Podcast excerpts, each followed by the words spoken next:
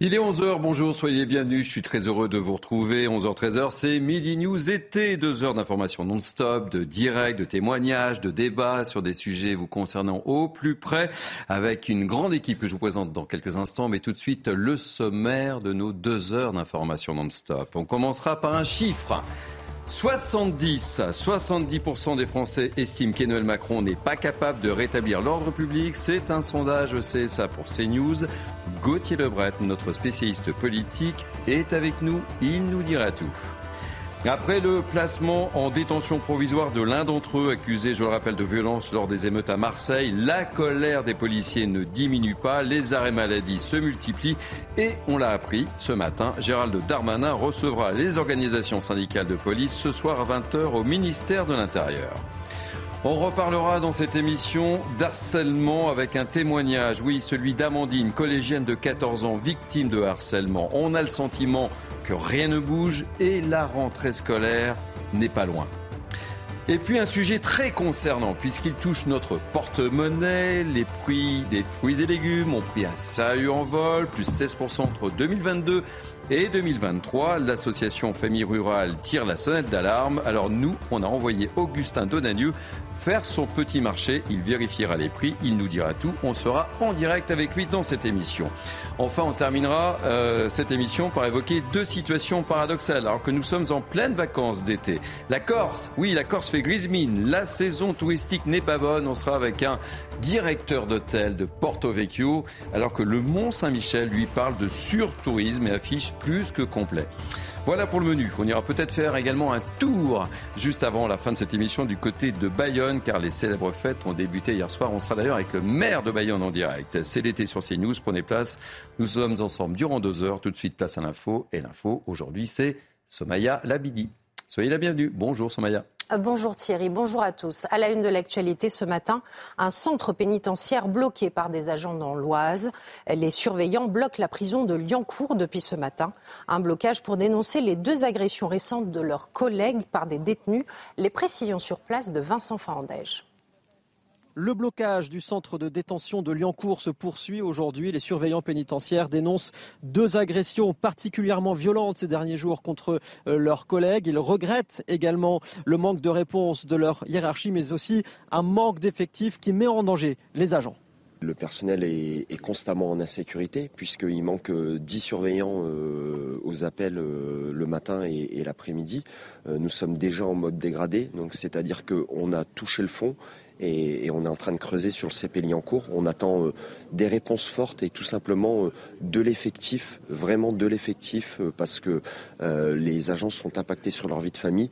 Il manque ici, selon eux, 50 surveillants pénitentiaires supplémentaires et pour sortir de ce bras de fer, les agents demandent un renfort de 25 surveillants dès la rentrée prochaine du harcèlement scolaire. Après avoir subi le harcèlement de ses camarades, Amandine, 14 ans, ne peut pas changer d'établissement. Le rectorat avance que son cas n'est pas prioritaire. Aurélie, sa mère, ne comprend pas cette décision. Moi, j'appelle ça un peu du harcèlement silencieux.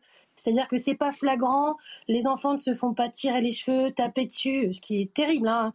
Mais, euh, mais voilà, c'est plus tournoi et donc on n'ose pas trop en parler parce qu'on se dit oh ça va peut-être se calmer, mais non, en fait, ça dure. Et je pense qu'il y a énormément d'enfants qui subissent ce type de harcèlement et qui n'en parlent pas. Et donc moi, quand j'ai signalé au rectorat, donc j'ai répondu par mail en leur expliquant, voilà, un petit peu en relatant les faits.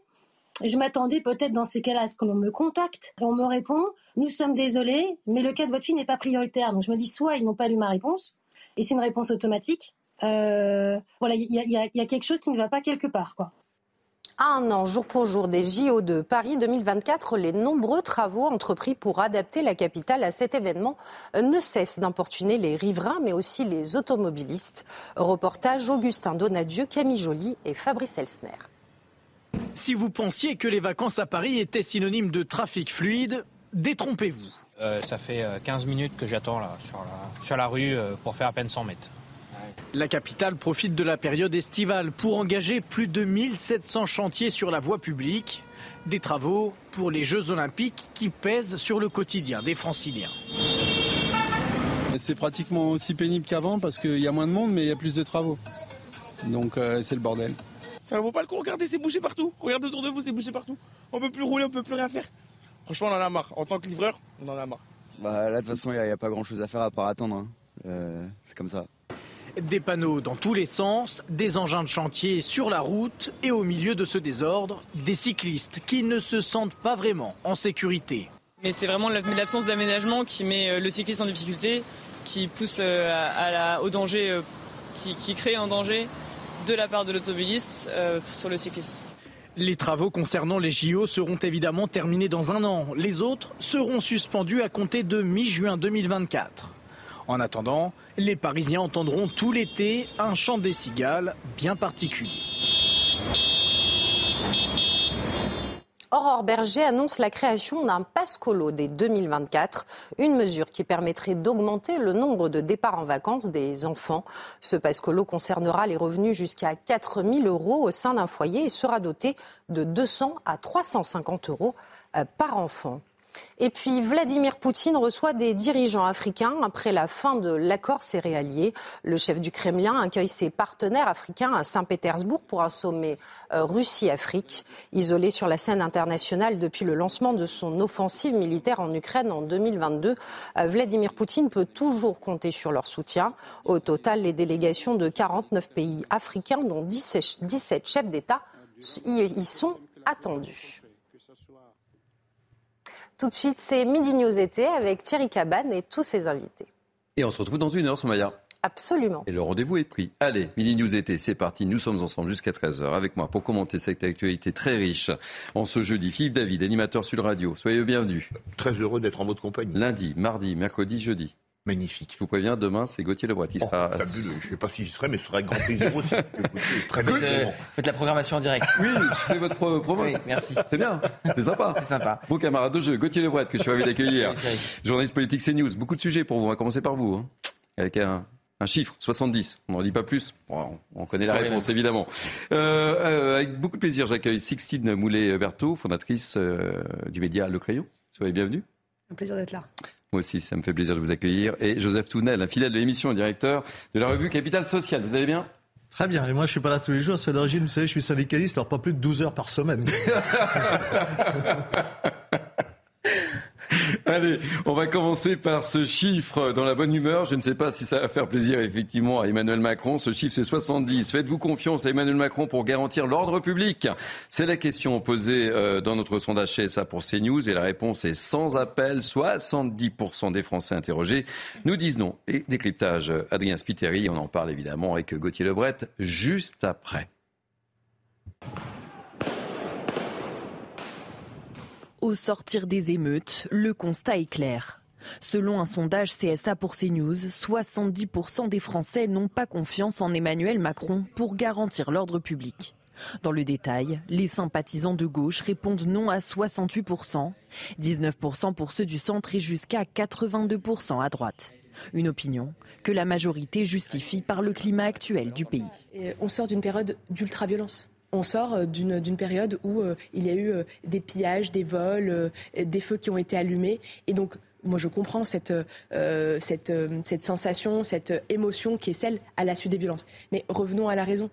Qui a donné des moyens supplémentaires et financiers et des moyens juridiques c'est notre majorité, notre gouvernement, qui est aux côtés des forces de sécurité intérieure depuis six ans maintenant c'est notre gouvernement et notre majorité. Et justement, à Paris, certains Français reprochent au président la gestion récente des émeutes sur le territoire. Pour moi, il aurait dû être beaucoup plus ferme, euh, pouvoir rassurer les gens aussi. Et je pense que ceux qui habitaient en banlieue, ils ont dû un peu flipper. Il y a eu quand même des tas de choses euh, qui se sont passées euh, les soirs d'émeutes et ça n'a pas été suffisamment sécurisé à cette période-là. De nombreuses femmes interrogées à notre micro ce jour-là se disent en insécurité dans certains quartiers de la capitale. Gauthier Lebret. Oui. 70%, chiffre sans appel pour un bilan. Pas terrible pour Emmanuel Macron. Hein. Mais in fine aussi, effet domino, on peut avoir une autre lecture aussi pour Gérald Darmanin, mais d'abord pour Emmanuel Macron.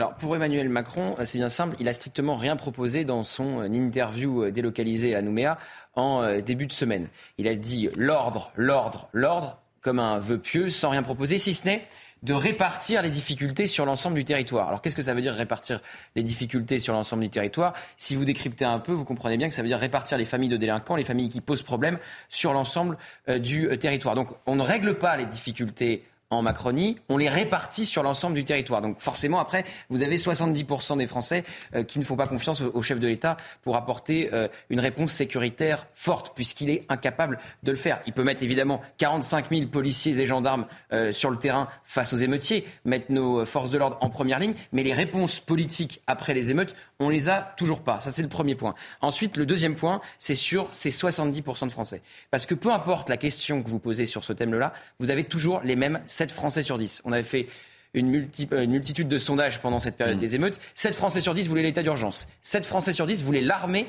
pour euh, rétablir l'ordre. 7 Français sur 10 voulaient la déchéance de nationalité pour les émeutiers binationaux. 7 Français sur 10 voulaient sanctionner financièrement les parents en leur coupant les allocations euh, familiales, les parents d'émeutiers. Donc vous avez toujours ces mêmes 7 Français sur 10. Après, on est d'accord ou on n'est pas d'accord, mais c'est un état de fait. C'est 70% de la population, c'est très net, une majorité de Français qui veut des réponses fermes, dures, face euh, à ceux qui mettent le boxon dans le pays. Donc sondage, sans surprise, mais est-ce qu'in fine, euh, ce que je disais, effet domino, c'est pas aussi la position de Gérald Darmanin? Bah, évidemment que ça cible aussi le ministre de l'Intérieur, puisque c'est lui qui est en charge euh, de ces questions-là. Et forcément, je rappelle aussi que c'est le ministre de l'Intérieur du, Stade de France. Alors, euh, Gérald Darmanin, il a beaucoup d'ambition, dévorante. Euh, il aurait aimé être à Matignon.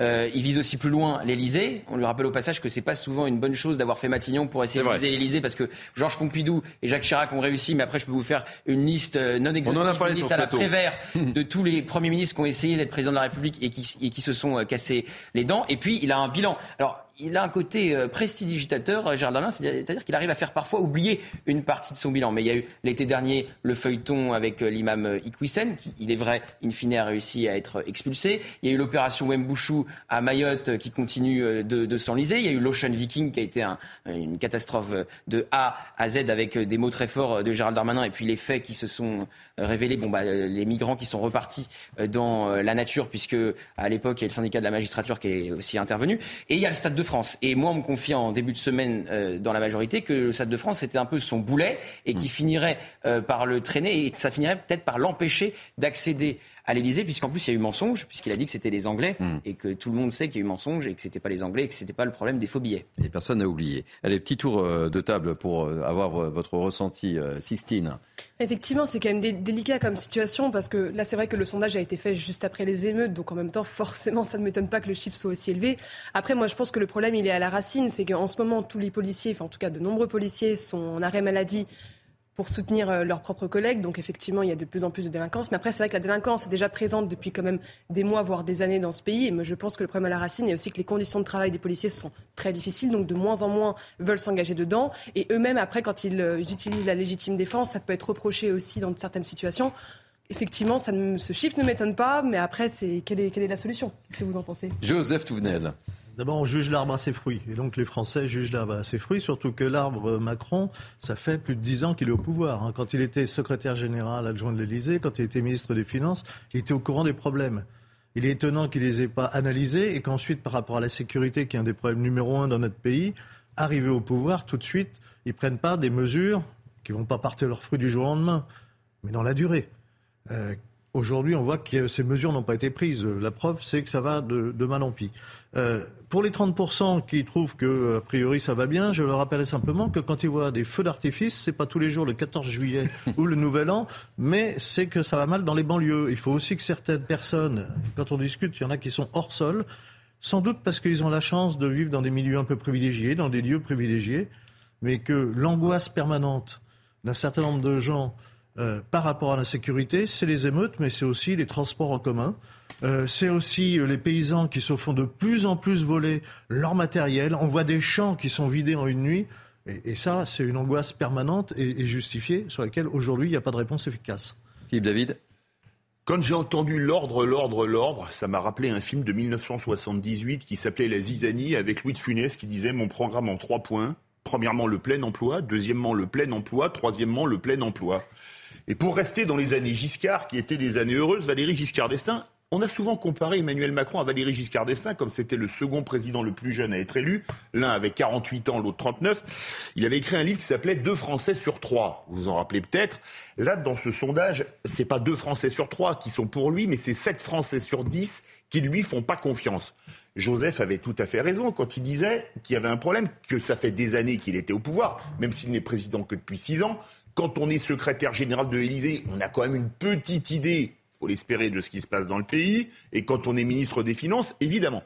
De l'économie. Et de l'économie, pardon, autant pour moi. Euh, on ne pourra pas on ne pourra pas redonner confiance aux Français sur la sécurité tant qu'on ne changera pas complètement de logiciel, notamment sur les mineurs qui jouissent, même si on a modifié l'ordonnance de 45, d'une quasi-impunité en étant multirécidiviste ou multiréitérant on ne changera, on ne redonnera pas confiance aux Français avec des taux de euh, d'OQTF réalisés qui sont à moins de 10%, ou aux alentours de 10%. On ne donnera pas confiance aux Français tant qu'on ne changera pas la politique pénale. Parce qu'il faut savoir que quelqu'un qui est condamné en primaire, qui prend 5 ans de prison, il en fait deux et demi. Avec les jeux d'hermise de peine, on fait la moitié de sa peine. Et quand on est réitérant ou récidiviste, on n'en fait que les deux tiers. Donc il faut revoir le logiciel de A à Z. Et comme, comme on, quand on mange, manque pardon, de courage politique, eh ben, ça donne 7 Français sur 10 qui ne vous font pas confiance. Allez, dernière euh, petite réaction euh, politique. Edwige Diaz, député RN de la Gironde, qui était l'invité de, de la matinale. On l'écoute. Ce sondage est le résultat euh, de ce que les Français ont vu, c'est-à-dire les émeutes, euh, une multiplication des agressions à l'encontre des élus, ou plus récemment le meurtre du petit Enzo, 15 ans, tué par arme blanche pour un mauvais regard. Et puis ce résultat aussi vient sanctionner les mensonges d'Emmanuel Macron. Euh, dont les Français sont, sont, lassés. Moi, je me souviens en 2021, il disait qu'il allait euh, mettre plus de bleu sur le terrain. Et en définitive, la Cour des comptes nous apprend que 25 000 forces de l'ordre ont démissionné. On a tout dit sur le sondage. On a tout dit sur le sondage. Si on parlait de Papendiaï C'est vous qui faites le conducteur, Thierry. Moi, ça sera demain. Il est formidable, ce Gauthier Lebret. oui, je le confirme. Et donc, euh, Papendiaï a été nommé ambassadeur de la France au Conseil de l'Europe. Ses remerciements pour service rendu ah bah, c'est aussi il n'y a, pas a pas d'humour de ma part, hein, du tout. Oui, c'est aussitôt limogé, aussitôt recasé. Évidemment que ça donne euh, une image euh, compliquée. C'est-à-dire que vous avez un bilan euh, qui est jugé ultra négatif. C'est pour ça d'ailleurs que vous êtes remercié. Il était largement critiqué par les députés Renaissance. Il a perdu tous ses arbitrages auprès d'Emmanuel Macron, notamment sur la mixité à l'école, puisqu'il avait commencé par attaquer l'enseignement catholique en, disant que l'enseignement catholique était responsable d'une forme de ségrégation sociale et, et scolaire. Donc le bilan n'est pas bon et on vous trouve un, point d'atterrissage mm. alors que ça fait même pas une semaine qu'il a quitté le ministère de l'Éducation nationale. Là c'est rapide. Hein. Là, c'est rapide et prise de fonction le 1er août euh, à Strasbourg. Donc, euh, c'est critiqué par euh, l'ensemble de la droite. Éric Ciotti qui demande au président de la République de renoncer à cette nomination et qui se demande pourquoi une telle nomination alors que Papendiaï a un très mauvais bilan. Très mauvais bilan. la question que ça pose, c'est est-ce que c'est pour acheter le silence du ministre de l'Éducation nationale, l'ancien ministre de l'Éducation nationale, pour pas qu'il aille se répandre, pour dire j'ai été lâché par le président, j'ai été lâché par les députés de la majorité, je n'ai jamais été soutenu. C'est une possibilité. Alors lui a été interrogé euh, sur cette question. Il a répondu auprès de l'agence France Presse qu'évidemment, il ne s'agissait pas du tout d'acheter son silence. Joseph Touvenel, vous en pensez quoi? Mais moi, je pense qu'on manque de profs d'histoire. On nous a dit que Pape Diag était euh, historien. Ah, vous aviez une autre idée de, d'exfiltration. Et oui, et d'ailleurs, il aurait vu le fonctionnement par l'intérieur de l'éducation nationale. Peut-être que ça lui aurait donné des idées, parce que, effectivement, ça a été un ministre lamentable. Vraiment lamentable. Euh, et ça va choquer tout le monde, moins que quelqu'un soit recasé. Euh, d'abord aussi rapidement, c'est un peu gênant. ça, c'est vrai que c'est très rapide. Euh, quand il a failli, c'est encore plus gênant. on pourrait faire une jurisprudence sociale, c'est-à-dire que dès qu'un salarié est viré, il est recasé par son entreprise. Je ne sais pas si ça fonctionnerait. ben là, on le voit, et ça, ça va encore choquer les Français. Monsieur Papdiaï, il est historien, il est prof d'histoire, il pourra aller enseigner, il verrait ce que c'est d'être dans une classe et face aux élèves peut-être je donnerais de, meilleures idées que celles qu'il a eues précédemment. Sixtine, réaction. Surtout le... Choqué ou pas choqué? Bah, Choqué, non. Moi, franchement, plus rien ne m'étonne vraiment. Mais c'est juste, déjà, en plus, il euh, faut quand même rappeler le nombre de harcèlements qui ont eu lieu euh, également euh, sous son ministère. Il y a eu un, au moins un enfant aujourd'hui sur 10, donc 10%. On en parlera dans le. On en parlera après, mais qui, qui subissent du harcèlement scolaire. Ça fait quand même énormément d'élèves. Il n'y a pas forcément eu de solution proposée par l'État, donc proposée par M. Papendaï. Effectivement, son bilan est vraiment pas bon. Il y en a énormément qui disent aussi que c'est l'un des pires ministres de la Ve République. je ne sais pas, mais c'est vrai qu'effectivement, c'est déjà très bien, je pense, qu'ils partent parce que euh, qu'il y ait autant de harcèlement, moi je trouve ça scandaleux, sans compter les autres problèmes. Après qu'ils soient recasés aussi vite, je ne pense pas que c'était exactement la bonne solution. Évidemment, peut-être qu'il y a sous-jacent euh, des, des, des arrangements entre eux. On ne le sait pas, mais c'est vrai que c'est assez louche. Philippe? Oh, les planques de la République. Je me rappelle qu'un candidat dénommé Sarkozy, Bah, en Bête-Planque, en 2007, l'occurrence, hein. la fin, des no- la fin des nominations au copinage. Je me souviens par exemple dans les fromages de la République, Ségolène Royal qui était nommée ambassadrice des pôles sous les cris de hurrah des pingouins dans l'Arctique et des manchots dans l'Antarctique. Ça aussi, ça fait partie des planques. Du tunnel du Mont Blanc où on met qui on veut dès lors qu'il a perdu un mandat électif. Des ONG où on recycle ministres, anciens parlementaires, etc. Donc la nomination de Papendiaï, oui, c'est scandaleux, mais ça n'a rien de surprenant. C'est pas très bon pour les ambassadeurs qui font réellement leur travail parce que c'est associé des gens qui, je sais pas s'il a les compétences euh, d'ambassadeur, mais le, le travail d'ambassadeur, c'est un vrai travail euh, dans la durée. Euh, ça demande beaucoup, euh, enfin, d'aimer à la fois beaucoup son pays, de s'investir énormément. Et, c'est un poste qui est à la fois prestigieux, mais c'est un poste qui est important. Et je trouve que là, ça décrédibilise un peu le, le mot même d'ambassadeur. Ça donne un côté placard doré, effectivement. Et il y a un député euh, Renaissance qui nous confiait euh, hier en off euh, J'aurais préféré qu'il aille à l'ONU, ça aurait été euh, plus de circonstances. Vous voyez ce que ça veut dire? On comprend tous. Donc ça veut dire aussi qu'il était lâché par une grande partie de la majorité qui ne cessait de le critiquer parce qu'il n'était pas suffisamment exposé. Parce que, par exemple, sur le cas du harcèlement, effectivement, Brigitte Macron a repris le dossier euh, de la petite euh, Lindsay qui s'est suicidée, puisque les parents avaient été d'abord reçus par Papendia, ça avait été une véritable catastrophe. Ils Ah étaient ouais. venus sur La communication était sur ce plateau pour dire Ouais. qu'ils les avaient très mal reçus, qu'ils n'étaient pas dans l'empathie ni dans l'écoute. Et Brigitte Macron les avait euh, reçus ensuite. Donc effectivement, et il aurait pu se déplacer sur le terrain. Parce qu'il il y avait un côté Mhm. euh, planqué, il voulait pas aller sur le terrain. On lui avait proposé d'aller sur le terrain, d'aller à, à l'école euh, où. Ce qu'a euh, fait sa Gabriel Attal au lendemain de sa nomination. hein, alors en plus. Gabriel Attal, euh, vous savez ce qu'il a fait? Il est allé dans un établissement euh, scolaire, effectivement, euh, complètement ravagé par les émeutiers, où Papendia avait prévu une visite, mais qu'il avait annulée. Qu'il avait fait le choix d'annuler. Donc évidemment, c'était un message très clair envoyé à son, à son prédécesseur pour montrer qu'il y avait une volonté de rupture. Allez, on va parler de, la colère euh, des policiers. On va retrouver tout de suite euh, Bruno Bartocchetti qui nous attend depuis quelques instants, euh, secrétaire national délégué zone sud, unité SGP police force ouvrière.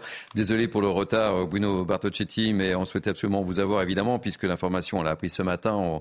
On, va l'évoquer avec Gauthier Lebret. Gérald Darmanin, donc le ministre de l'Intérieur, de retour de son petit périple avec Emmanuel Macron, va recevoir les organisations syndicales à 20 h C'est important. Qu'est-ce que vous attendez très concrètement, Bruno Bartocchetti? On a beaucoup parlé depuis 3-4 jours de, du silence euh, de Gérald Darmanin, dont on disait qu'il était un petit peu chafouin de ne pas avoir été nommé à Matignon, mais il était important qu'il euh, vous reçoive.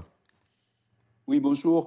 Oui, il était important qu'ils nous reçoivent et puis nous ne sommes pas surpris. Nous attendions euh, bien sûr qu'ils nous invitent euh, pour, pour pouvoir aborder certains sujets que nous allons faire dès ce soir, mais enfin nous allons confirmer surtout notre position. Hein, c'est dans un contexte quand même inédit et grave dans cette police que, nous allons réaffirmer hein, au sein d'unité SGP Police notre position et nos revendications, c'est-à-dire dans un premier temps la continuité de ce 562. Hein, je rappelle qu'on ne travaille plus sur initiative. Bien sûr, on répond aux appels du 17 police secours et, et des victimes.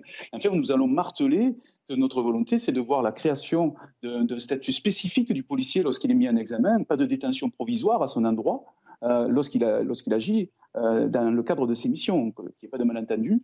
L'anonymisation également, hein, des complètes des policiers. Ce n'est pas normal qu'aujourd'hui nous ayons encore nom et prénom dans les procédures. Un simple matricule peut suffire. Ça protégera ainsi le policier et ses familles. Et puis surtout, des magistrats spécialisés qui maîtrisent et qui soient formés à l'usage des armes par les forces de l'ordre. Ce n'est pas toujours le cas. Et, bien évidemment, une protection fonctionnelle infaillible à l'endroit de ces policiers victimes et mis en cause dans, les affaires. Voilà donc ce que nous allons réaffirmer euh, de- devant le ministre. C'est pas lui qui va nous donner les réponses immédiatement, mais on espère qu'il va nous soutenir dans, nos actions, bien sûr, puisque nous allons, je vous dis bien, saisir tous les parlementaires. Nous le faisons déjà depuis longtemps, hein, mais vous imaginez bien qu'aujourd'hui, avec ou sans, ou sans le 562, nous allons continuer nos actions pour aboutir dans ces, dans ces demandes que je viens de développer. Gauthier Lebret, euh, notre spécialiste euh, politique, est avec nous. Il y a une question à vous poser. Oui, monsieur Bardot-Cécy, comment vous faites? Parce que si vous, euh, vous enlevez la détention provisoire pour les policiers, si vous la rendez impossible, de fait, ça crée deux catégories de citoyens. Ceux qui peuvent aller en détention provisoire et ceux qui ne peuvent pas y aller. Et c'est anticonstitutionnel. Eh bien, écoutez, ça peut évoluer et le policier, dans l'exercice de ses fonctions, n'est pas un citoyen comme les autres. Déjà, dans l'absolu. Et donc, il faut changer la Constitution. En tout cas, il faut évoluer. Je pense qu'on peut quand même réfléchir autrement et débattre. On ne peut pas rester dans cette position. Vous le, vous le comprenez bien. C'est pas possible. Et vous ne pouvez pas créer deux types de citoyens. Nous sommes des citoyens, bien sûr, différents, je vous dis bien, lorsqu'on exerce notre profession. Je vous prends un exemple. Lorsqu'on est sanctionné, hein, lorsqu'on est sanctionné dans le cadre de nos, de nos fonctions, eh bien, la peine, elle est multipliée par deux. Donc je ne vois pas pourquoi nous n'aurions pas une évolution aussi autour de la protection fonctionnelle. Je crois qu'on peut évoluer dans la Constitution euh, et ça ne doit pas être un sujet tabou pour Dame Justice. Vous savez, euh, rentrer dans la polémique parce qu'on n'est pas dos à dos, contrairement à ce qu'on pourrait imaginer avec, euh, avec la justice. Nous voulons juste qu'elle réfléchisse avec nous et que nous évoluions sur le travail euh, du policier. Lorsque ce policier, je prends celui de Marseille, mais ça peut être n'importe quel policier de France, euh, lorsqu'il peut répondre justement aux, aux, convocations de justice, lorsqu'on sait qu'il ne va pas mettre de pression sur la victime, lorsqu'on sait qu'il ne va pas partir à l'étranger, franchement, est-ce que la détention provisoire, alors vous allez me dire, vous êtes en train de commenter une décision de justice. Ben oui, mais euh, les magistrats s'expriment quand ça les arrange, comme ils l'ont fait parce qu'on a justement le soutien du directeur général. Et lorsque c'est le chef de l'État qui s'exprime et qui condamne immédiatement un policier, comme ça a été fait avant même que la procédure commence, Dame Justice ne s'exprime pas. Donc, sans rentrer dans la polémique, on a aussi des revendications, on a le droit de les porter, et c'est ce que nous allons faire, et nous allons continuer. Bruno Bartocchetti, euh, on, l'a beaucoup évoqué sur, sur ces plateaux. Frédéric Vaux et Laurent Nunez vous ont apporté euh, euh, leur soutien. Évidemment, on sait que ça s'est pas fait sans le blanc-seing euh, euh, du ministre. Donc, on peut pas s'attendre très sincèrement à quelque chose de concret. Est-ce que vous attendez, est-ce que vous espérez surtout, c'est un geste, une prise de position d'Emmanuel Macron qui ne vient pas? On est bien d'accord. On attend, bien sûr, on s'attend et nous l'espérons au soutien du, ministre de, l'Intérieur.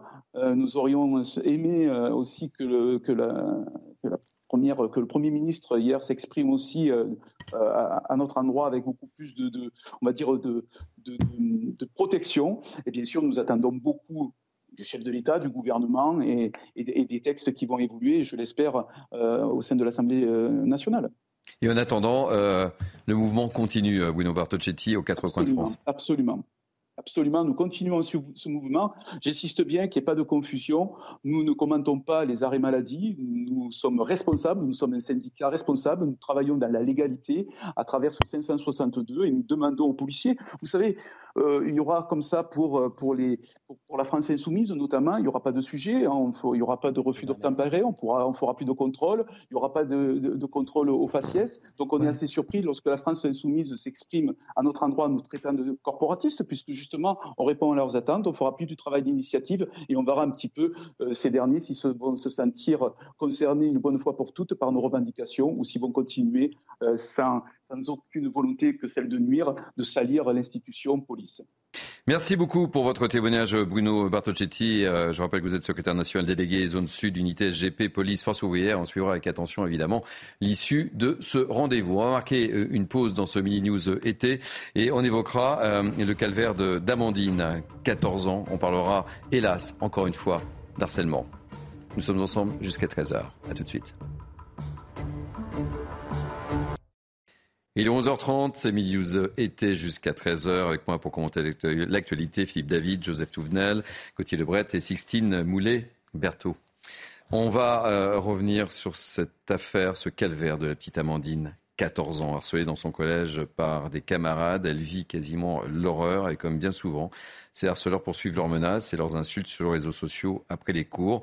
On voit les explications de Mathilde Libanez et on sera avec Hugo Martinez, président de l'association Hugo. Hugo Martinez qui lui-même a été harcelé pendant plus de 12 ans. On, lui demandera sa réaction. Mais tout d'abord, rappel des faits, Mathilde Libanez. Depuis plusieurs années, Amandine, 14 ans, est victime de harcèlement scolaire de la part de nombreux camarades de son collège. C'est parti d'un live sur Instagram, donc euh, mon compte en privé, d'où une personne en particulier, ma copine, est venue et a commencé à me traiter de BDH. Donc BDH, bandeuse d'hommes, qui veut dire pute. Des insultes au sein même de l'établissement, mais aussi sur les réseaux sociaux ou encore dans la rue, où la jeune adolescente a été prise pour cible plusieurs fois par de nombreuses connaissances, mais aussi des inconnus. Je suis partie faire les courses avec ma mère. On est venu, on m'a pris l'épaule pour me dire Ah, mais c'est toi la grosse BDH. du collège. Victime de harcèlement à longueur de journée, Amandine est suivie par une hypnothérapeute, mais cela ne suffit pas. Elle a accumulé beaucoup de stress, d'angoisse, impossible pour elle d'aller à l'école. Mon prof principal m'accompagne jusqu'à dans ma classe. Donc je rentre dans la classe, euh, j'avais envie de regarder personne. J'étais extrêmement mal, je pleurais. Sa mère a donc décidé de la scolariser dans un autre établissement. Mais après avoir trouvé le collège qui accepterait son enfant pour la rentrée, un problème de dossier a entraîné le refus du rectorat. Écoutez, c'est pas possible, je ne comprends pas. Le collège à la place me l'a confirmé lors d'un entretien qui a eu lieu à telle date au mois de juin. Ma fille a subi du harcèlement. Ce n'est pas à prendre à la légère. Il n'y a pas, il n'y a pas de niveau de harcèlement, du harcèlement résiduel harcèlement. Et, euh, et sur ce, on m'a répondu qu'ils étaient désolés, mais que les effectifs étaient complets et que le motif n'était pas prioritaire. Amandine et sa famille devront attendre fin août pour savoir si la jeune fille aura bel et bien une place dans un autre collège pour effectuer sa troisième. Et on retrouve tout de suite euh, Hugo Martinez, président de l'association Hugo. Hugo, euh, on vous a souvent eu sur, euh, sur les plateaux de, de CNews. On voulait absolument vous avoir. Quelle est d'abord votre réaction sur cette situation et, le calvaire que, que vit la petite Amandine, 14 ans? Cette situation, bonjour, euh, en tout cas, merci en tout cas de, euh, de, donner la parole, merci. Euh, cette situation, elle, illustre un point qui est important et qu'on avait peut-être un peu oublié, en tout cas, je pense, notre société dans la question du harcèlement scolaire, c'est que même pendant les vacances, y compris ces vacances d'été, ces vacances scolaires, le harcèlement scolaire, il continue. il continue et on voit bien que pour les parents, c'est une question qui est permanente et qui, pendant les vacances scolaires, euh, eh bien, euh, est préoccupante puisque là, nous avons donc Amandine et donc ses parents euh, qui cherchent un nouvel établissement scolaire. Ce qui est terrible, c'est que là, la, la, la, rentrée des classes, il n'y a, a, pas de période évidemment, et vous venez de, de, de, le dire très, très justement, mais la rentrée des classes, euh, c'est pour bientôt, et que j'ai l'impression qu'on n'avance pas sur le, sur le sujet, hélas si, euh, il faut quand même se le féliciter, euh, notamment avec la loi que j'ai portée euh, avec les équipes de l'association Hugo, la loi combattre le harcèlement scolaire de mars 2022, qui permet de mettre un cadre juridique. D'ailleurs, cette démarche, j'en suis sûr, les parents d'Amandine ont pu s'appuyer sur ce cadre juridique pour permettre cette démarche. Et avec cette nouveauté que le précédent ministre, pour Papendiaï, a annoncé qu'il oblige, en tout cas à un moment en fin de parcours, donc du coup, quand on voit qu'il n'y a plus de solution, oblige les parents euh, de l'enfant harceleur à changer d'établissement scolaire, euh, c'est permis par ce cadre juridique-là. Donc là, je pense qu'aujourd'hui, il faut, pour chacune de ces situations, et la situation d'Amandine ne doit pas être justement euh, prise à la légère, mais justement, il doit y avoir une situation avec un pour et le contre. Est-ce que c'est plutôt peut-être à l'enfant ou aux enfants harceleurs à changer d'établissement scolaire à un moment? Parce que ce sont eux qui posent le problème. Après, ce que je ne veux pas, et ce qu'il faut, attention, bien se prévenir, c'est de se dire qu'en changeant d'établissement scolaire, que ce soit l'élève harceleur ou l'élève harcelé, euh, on résout le problème. Non, là, c'est une question, j'ai envie de dire qu'on résout de, logistique. Après, il faut traiter le problème, parce que sinon, on ne fera que le déplacer. Et donc, il faut, et c'est là le chantier que nous devons mener communément tous ensemble, c'est la question de l'après-harcèlement scolaire. Comment est-ce qu'on accompagne la victime dans la reconstruction de sa confiance en soi, et comment est-ce qu'on accompagne l'enfant harceleur pour qu'il comprenne pourquoi il est arrivé jusque-là? Je rappelle, hein, dans 9 cas sur 10, on a un enfant harceleur qui souffre autant qu'il fait de mal. Et ça, c'est important à avoir en tête. Donc ça, c'est un chantier à mener euh, dès à présent. Moi, j'ai mis toutes les solutions sur la table. Ça fait plusieurs, euh, vous l'avez dit, euh, plusieurs fois que je suis intervenu et justement à proposer des solutions sur l'après. Maintenant, il faut qu'on se rassemble tous, tous les acteurs, toutes les communautés éducatives, les associations, les administrations, pour trouver des solutions sur cet après harcèlement scolaire. Est-ce que vous avez le sentiment que vous allez être davantage écouté par le nouveau ministre de l'Éducation? Oui, je pense qu'il y a une volonté euh, du ministre, et il l'a rappelé lors de son premier déplacement, que le harcèlement scolaire sera une priorité absolue. La Première ministre s'est engagée, c'est sa priorité pour la rentrée 2023. Donc oui, euh, il y a une nouvelle donne qui est euh, euh, instaurée, inscrite en tout cas dans les priorités du ministère. moi, bien évidemment, je me tiens à leur disposition. La, la porte est grande ouverte et les solutions sont sur la table. Il reste maintenant qu'à travailler ensemble pour trouver justement ces solutions et construire, comme l'a dit la Première ministre, de façon interministérielle. Ça ne peut pas être un problème qu'on va cantonner au ministère de l'Éducation nationale parce que ça fait appel à des questions de santé quand il faut guérir c'est une question thérapeutique qui relève de la santé, peut-être de parcours de soins euh, pris en charge par la sécurité sociale. Ça fait plusieurs années que j'en parle. Ce sont ces solutions-là qu'il faut qu'on mette en place. Et je crois qu'il y a une nouvelle dynamique qui s'impose euh, à ce sujet. Euh, Gauthier Lebret, ça va être un dossier ô combien prioritaire hein, pour euh, Gabriel Attal. Hein? Ah bah surtout que dès son premier déplacement, il a été interrogé sur ce thème et il a promis de tout faire pour améliorer la situation. Et évidemment, c'est en rupture du moins le fait de le promettre, parce qu'après, évidemment, mmh. ah, les actes doivent suivre, mais mmh. ça serait en rupture s'il y a des actes avec son prédécesseur Papania, et puisque c'est ce dossier en partie, disons-le, qui l'a poussé vers la sortie. Après, on rappelle effectivement le cas de la petite Lindsay qui s'était suicidée, les parents qui avaient été reçus par le ministre de l'Éducation nationale de l'époque, très mal reçus selon eux. Brigitte Macron avait, pris, avait repris le dossier en urgence en recevant elle-même euh, les parents. Il avait refusé de se rendre sur le terrain. Alors je pense évidemment à l'école de la petite Lindsay, mais il n'avait jamais fait de déplacement, de grands déplacements euh, sur ce thème-là. Ça avait été noté à l'époque, y compris par les députés Renaissance. Et puis je pense aussi euh, au papa de Maël. Euh, le nom avait été changé pour préserver l'anonymat de l'enfant, mais même chose, lui avait été reçu par Brigitte Macron et pas par le ministre de l'Éducation nationale. Alors que Brigitte Macron, évidemment, c'est une ancienne professeure, mais on ne peut même pas dire qu'elle est première dame puisqu'il n'y a pas de statut, mmh. vous le savez, à proprement parler en France. Emmanuel Macron avait essayé, puis il avait renoncé devant la polémique. Donc, elle, avait, elle s'était substituée quelque part au, au ministre de l'Éducation nationale. Ça veut bien dire ce que ça veut dire. Évidemment qu'il y a eu d'énormes faute, euh, et pas seulement de communication, dans les agissements du ministre de l'Éducation euh, nationale sur euh, différentes affaires que je viens de vous énumérer. Joseph Tounel. Il y a trois choses qui me frappent. Une fois de plus, on voit que dans ce dossier, c'est la personne, la jeune fille harcelée, l'enfant, parce qu'elle est très jeune, qui devrait partir. Hmm. Et pas les harceleurs. C'est ce que je disais, on a l'impression que les, histoires se répètent. Deuxième anomalie, on nous dit qu'il y a de la place dans le collège qui était envisagé, mais il y a un problème de dossier. Non, il faut dire à l'éducation nationale, ce n'est pas un problème de dossier, c'est un problème humain, c'est le problème d'une enfant. Il faudrait peut-être remettre un peu d'humanité au cœur du mammouth. Parce que là, c'est caricatural là-dessus. Et puis la troisième chose, le rôle des adultes. Quand on entend qu'elle se faisait harceler, y compris euh, dans l'enceinte de son collège, qu'une prof était obligée, sa prof principale, de l'accompagner, ça veut dire que là, il y a un problème des adultes pour faire régner ce qui doit régner dans une classe. J'en parlais ce matin de cette histoire avec quelqu'un qui travaille dans l'éducation nationale, qui est spécialisé dans l'accompagnement des enfants difficiles, me dit quand même, là, on voit que les adultes, il y, a une faillite du monde adulte pour soutenir ces jeunes filles et pour dire aux autres qu'il faut faire venir les parents des harceleurs, il faut les convoquer. Ça a été fait. Ça, ça paraît, euh, mm-hmm. même si les harceleurs, effectivement, quelquefois, c'est plus complexe que ce qu'on peut imaginer parce que ça peut être de la souffrance, mais il faut responsabiliser aussi les parents des harceleurs. Hugo Martinez, vous souhaitez euh, réagir?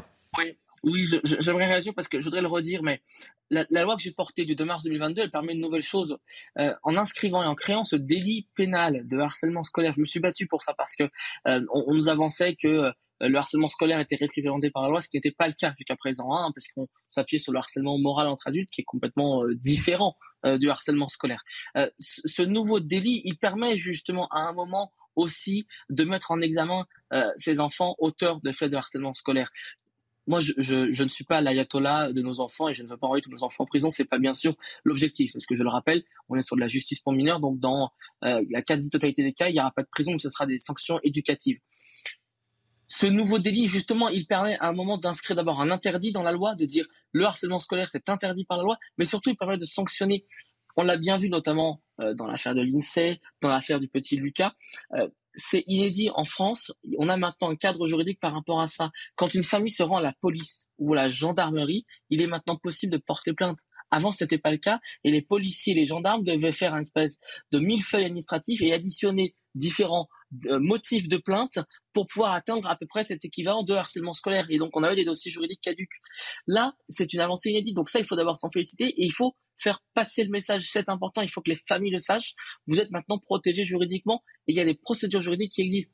J'ai même plus loin. Euh, si euh, vous m'en laissez le temps, je ne sais pas si nous, l'avons je me suis battu également pour le droit, pour tous les enfants de France, de suivre une, scolarité sans harcèlement scolaire. C'est inscrit depuis la loi École de la confiance. Ce droit que j'ai obtenu, il permet, parce que c'est devenu une liberté fondamentale, il permet en 72 heures, si une famille euh, constate qu'après plusieurs signalements auprès de l'établissement scolaire, il n'y a pas de euh, dispositif mis en place pour adapter la situation, ils peuvent solliciter le juge des référés liberté, donc en, justifiant donc leurs propos et le fait que l'établissement n'a pas euh, donc mis en place de dispositif adapté. Et en 72 heures, le juge des référés liberté, s'il considère que l'établissement n'a pas suffisamment réagi, il peut ordonner eh bien la mise en place d'un dispositif adapté. Donc ça, ce sont des avancées majeures qu'il faut soulever, qu'il faut, dont il faut se féliciter, et il faut le faire savoir parce que c'est important, ce sont des outils au service des familles. Merci euh, beaucoup Hugo Martinez. Réaction euh, Sixtine. Il faut quand même rappeler qu'il y a quand même 10% des, des enfants qui subissent euh, du harcèlement scolaire. Et une chose que l'on oublie, c'est qu'aujourd'hui, avec les réseaux sociaux, le harcèlement continue jusqu'à la maison. Alors qu'avant, ce n'était pas le cas. Au moins, ils avaient leur havre de paix quand ils rentraient chez eux. Aujourd'hui, qu'importe où ils sont, ils sont suivis. Et ça, c'est un vrai problème. Le problème, c'est que on peut Avec pas le- Non, mais on ne peut pas leur empêcher d'avoir les réseaux sociaux parce que sinon ils vont être un petit peu euh, socialement mis à l'écart. Mais d'un autre côté, s'ils les ont, ils ont ce risque de harcèlement. Donc est-ce qu'il ne faudrait pas mettre un âge à partir, minimum à partir de- duquel on donne accès aux réseaux sociaux pour tous les élèves? Je ne sais pas, mais Hmm. c'est une vraie question aussi. Mais c'est pas facile à mettre en place, hein. honnêtement, ça va être difficile. C'est vrai, maintenant il n'y a hein. même plus de vacances. À l'époque, comme Louise Extine, il y avait le havre de paix, c'était à la maison parce qu'on était harcelé en salle de classe, Mhm. dans la cour de récré ou dans la rue. Mais là, même au mois de juillet, au mois d'août, quand l'école est finie depuis 15 jours, 3 semaines, un mois, on continue à être harcelé. Mais on revient, Joseph parlait du rôle des adultes dans le corps euh, éducatif, mais le rôle des parents. Si quand on a des enfants, moi on m'aurait dit euh, vous avez votre fils ou votre fille qui harcèle une telle ou un tel, je lui, euh, je lui aurais fait une, une sérieuse remontée de cale. Parce que c'est normal. Le- le- L'école, c'est fait pour enseigner. Apprendre à lire, écrire, compter, l'anglais, l'histoire jaune, etc. L'éducation, c'est les parents. Malheureusement, on semble l'avoir éduqué. Mais Un on revient prof, toujours il- à, la même chose, au même constat. hein. Ah, mais bien sûr, mais un prof, il n'est pas là pour apprendre à un gamin à dire bonjour, au revoir, merci. Ça, c'est les parents. C'est la base. L'éducation, c'est le titre du ministère. hein. Alors, Oui. il faut peut-être revenir au, au titre À la base. instruction. De l'instruction publique, Voilà. comme sous la troisième, sous Jules Ferry. Hugo Martinez, un, un dernier mot? Oui, pour compléter justement, donc je crois qu'en effet, ce sujet-là, il, fait écho à ce que dit euh, le président quand il s'agit donc de rétablir l'autorité parentale et l'autorité du maître. Je pense que ce sont des sujets qui sont liés directement et il me semble que le harcèlement scolaire doit être euh, justement mis sur la table de cette discussion-là. Par contre, pour revenir sur les réseaux sociaux, je pense qu'il ne faut pas euh, jeter l'opprobre sur euh, finalement la poursuite d'un phénomène qui commence dans le lieu symbolique de la cour de l'école. Quand je parle de cour de l'école, bien sûr, c'est au sens symbolique. Euh, les réseaux sociaux sont la poursuite de ce phénomène-là. Euh, je pense qu'il faut surtout pas euh, euh, jeter l'opprobre euh, sur ces plateformes qui ne sont que la poursuite. Si déjà on traitait dans ce qui se passe euh, au sein de l'école avec un grand E et qu'on travaillait avec tous les acteurs, peut-être qu'on peut avancer. Mais je crois que les réseaux sociaux doivent être plutôt des partenaires plutôt que des euh, cibles euh, de, de, de, de, de ce combat. Ils doivent être des partenaires et associés justement dans cette lutte. Et euh, ils font déjà beaucoup et continuons ensemble à travailler avec eux. Merci encore une fois d'avoir accepté de témoigner dans Mini News euh, été. euh, Hugo Martinez, je rappelle que vous êtes euh, le président de l'association. Hugo, pas de, Ah, pas Peut-être de une, mots. une petite chose. Dernier Euh, mot. Généralement, le harcèlement, ça se fait en meute. Et la meute, il y a toujours un meneur ou une meneuse. Et il y a quand même le rôle de l'éducation nationale, des autorités, euh, de- des enseignants, d'identifier le meneur ou la meneuse. Et, là, on règle souvent les problèmes parce que les autres qui font du suivisme, s'ils sentent qu'il y a une véritable réaction, euh, ils arrêtent ou ils baissent quand même le harcèlement euh, considérablement. Donc maintenant, voilà, à l'éducation nationale de mettre en place les mesures. On espère que le ministre y arrivera de responsabiliser les autorités de l'éducation nationale là-dessus. Et Gauthier l'a dit, c'est l'un des dossiers prioritaires, évidemment, Au mais ils moins, sont il nombreux. une volonté. Après, effectivement, les actes. Ah, il faut que les actes suivent, hein. Mais il n'y avait même pas de volonté Hmm. d'agir euh, lors du précédent euh, ministre. Merci mille fois, Gauthier Lebret. Mais c'est un plaisir, comme toujours, Thierry. Et demain, vous serez à ma place. Voilà, exactement. Le siège est plus confortable. en plus. Merci en tous les cas. Merci, cher Thierry. À ce week-end. À ce week-end, en tous les cas. Euh, alors que certaines communes touchées par les émeutes ont renoncé à leurs animations d'été pour pouvoir payer la facture, euh, on va parler de la ville de Nanterre, épicentre, vous le savez, on en a beaucoup, beaucoup parlé sur les plateaux de CNews, épicentre des violences. La ville de Nanterre, elle, n'a pas voulu annuler les événements prévus. La mairie ne veut pas de double peine pour les enfants qui ne partent pas en vacances cet été. Rappel des faits et de l'histoire avec Thibaut Marcheteau. Et il nous restera quelques instants pour en débattre. De nombreuses activités, pour tous, et totalement gratuites. Voilà ce que propose Nanterre Plage. Quelques semaines seulement, après les émeutes qui ont marqué la préfecture des Hauts-de-Seine, la mairie a décidé de maintenir cette opération pour un coût d'environ 50 000 euros. On a décidé de maintenir parce qu'on ne veut pas appliquer de double peine pour les Nantériens. Un Français sur deux ne part pas en vacances ou très peu l'été. Euh, donc pour nous, c'était essentiel de maintenir cet événement-là euh, et d'autres d'ailleurs qui ont lieu dans toute la ville euh, et qui permettent finalement à tout le monde de pouvoir profiter euh, d'instants un peu de partage et qui au contraire permettent d'apaiser la population plutôt que euh, à nouveau le- leur priver euh, d'un service, d'un amusement, d'un loisir finalement qui, qui leur permet de rendre l'été plus facile. Avec plus de 15 activités différentes, Nanterre Plage accueille jusqu'à 1200 personnes par jour. Le maintien de cette opération surprend même les Nanterrois. On est dans le cœur de, bah, ce qui s'est passé, donc je pensais vraiment que ça allait être annulé. Bah, c'est pas mal pour ceux qui partent pas en vacances ou quand il fait chaud, venir se rafraîchir avec les brumisateurs. Euh. Ça m'a étonné que ce soit maintenu, mais c'est une bonne chose justement. Ça permet de profiter malgré ce qui se passe parfois. Certaines mairies, comme celle du Blanc-Ménil en Seine-Saint-Denis, ont décidé de supprimer leurs festivités d'été pour rembourser les dégâts générés par les émeutes. Nanterre Plage, elle, sera ouverte jusqu'au 20 août prochain. Bon, alors la question, euh, Philippe David, euh, le maire de, Nanterre a, raison de maintenir ses activités. On a vu que d'autres maires avaient décidé, effectivement, de, supprimer certaines activités, euh, certaines plages. Moi, j'ai compris, c'était un maire, je crois que c'était au Blanc-Ménil. Oui, c'était au Blanc-Ménil, hein, c'est le Blanc-Ménil. Qui a dit, on va faire des économies. Je comprends tout à fait qu'on fasse des économies. Surtout quand on voit combien il va falloir mettre la main à la poche pour réparer tout ce qui a été mm. brûlé, saccagé, détruit. Si certaines villes veulent garder, tant grand bien leur face. Hein. Euh, s'ils augmentent les impôts, bah, c'est ceux qui ne seront pas contents qu'on augmente leurs impôts pour maintenir les attractions et reconstruire ce qui a été détruit. Et ils auront une arme absolue, leur butin de vote à l'élection suivante, municipale suivante. Oui, c'est vrai que euh, la, décision du maire du, Blanc-Bénil avait fait beaucoup réagir. Hein. Oui, ah, bah, moi je ne savais pas choqué du tout, soit dit en passant. Or, si à Nanterre ils veulent maintenir les activités, très bien. Vous voulez faire des économies, très bien aussi. Chaque maire fait comme il veut. Joseph Tounel. Alors, à la Question pas simple. Hein. non, mais à la fois. Qu'est-ce qu'on fait là Vous seriez maire là. Je trouve que vous seriez maire de Nanterre. Vous auriez fait quoi vous euh, Je ne serais pas maire de Nanterre parce que l'équipe présente pas, ne serait pas la mienne. Donc. Euh, Sans doute. Un, un, maire différent. C'est une question euh, totalement ouverte. C'est justement la responsabilité des maires et c'est à la fois difficile pour eux, mais on voit très bien que quand les maires sont bien vus par l'ensemble de la population, en fait, c'est le dernier bastion politique où les gens disent oui, le maire est utile, le maire fait quelque chose. Euh, c'est les maires qui prennent leurs responsabilités en fonction de, euh, leur terrain, de leur territoire qu'ils connaissent.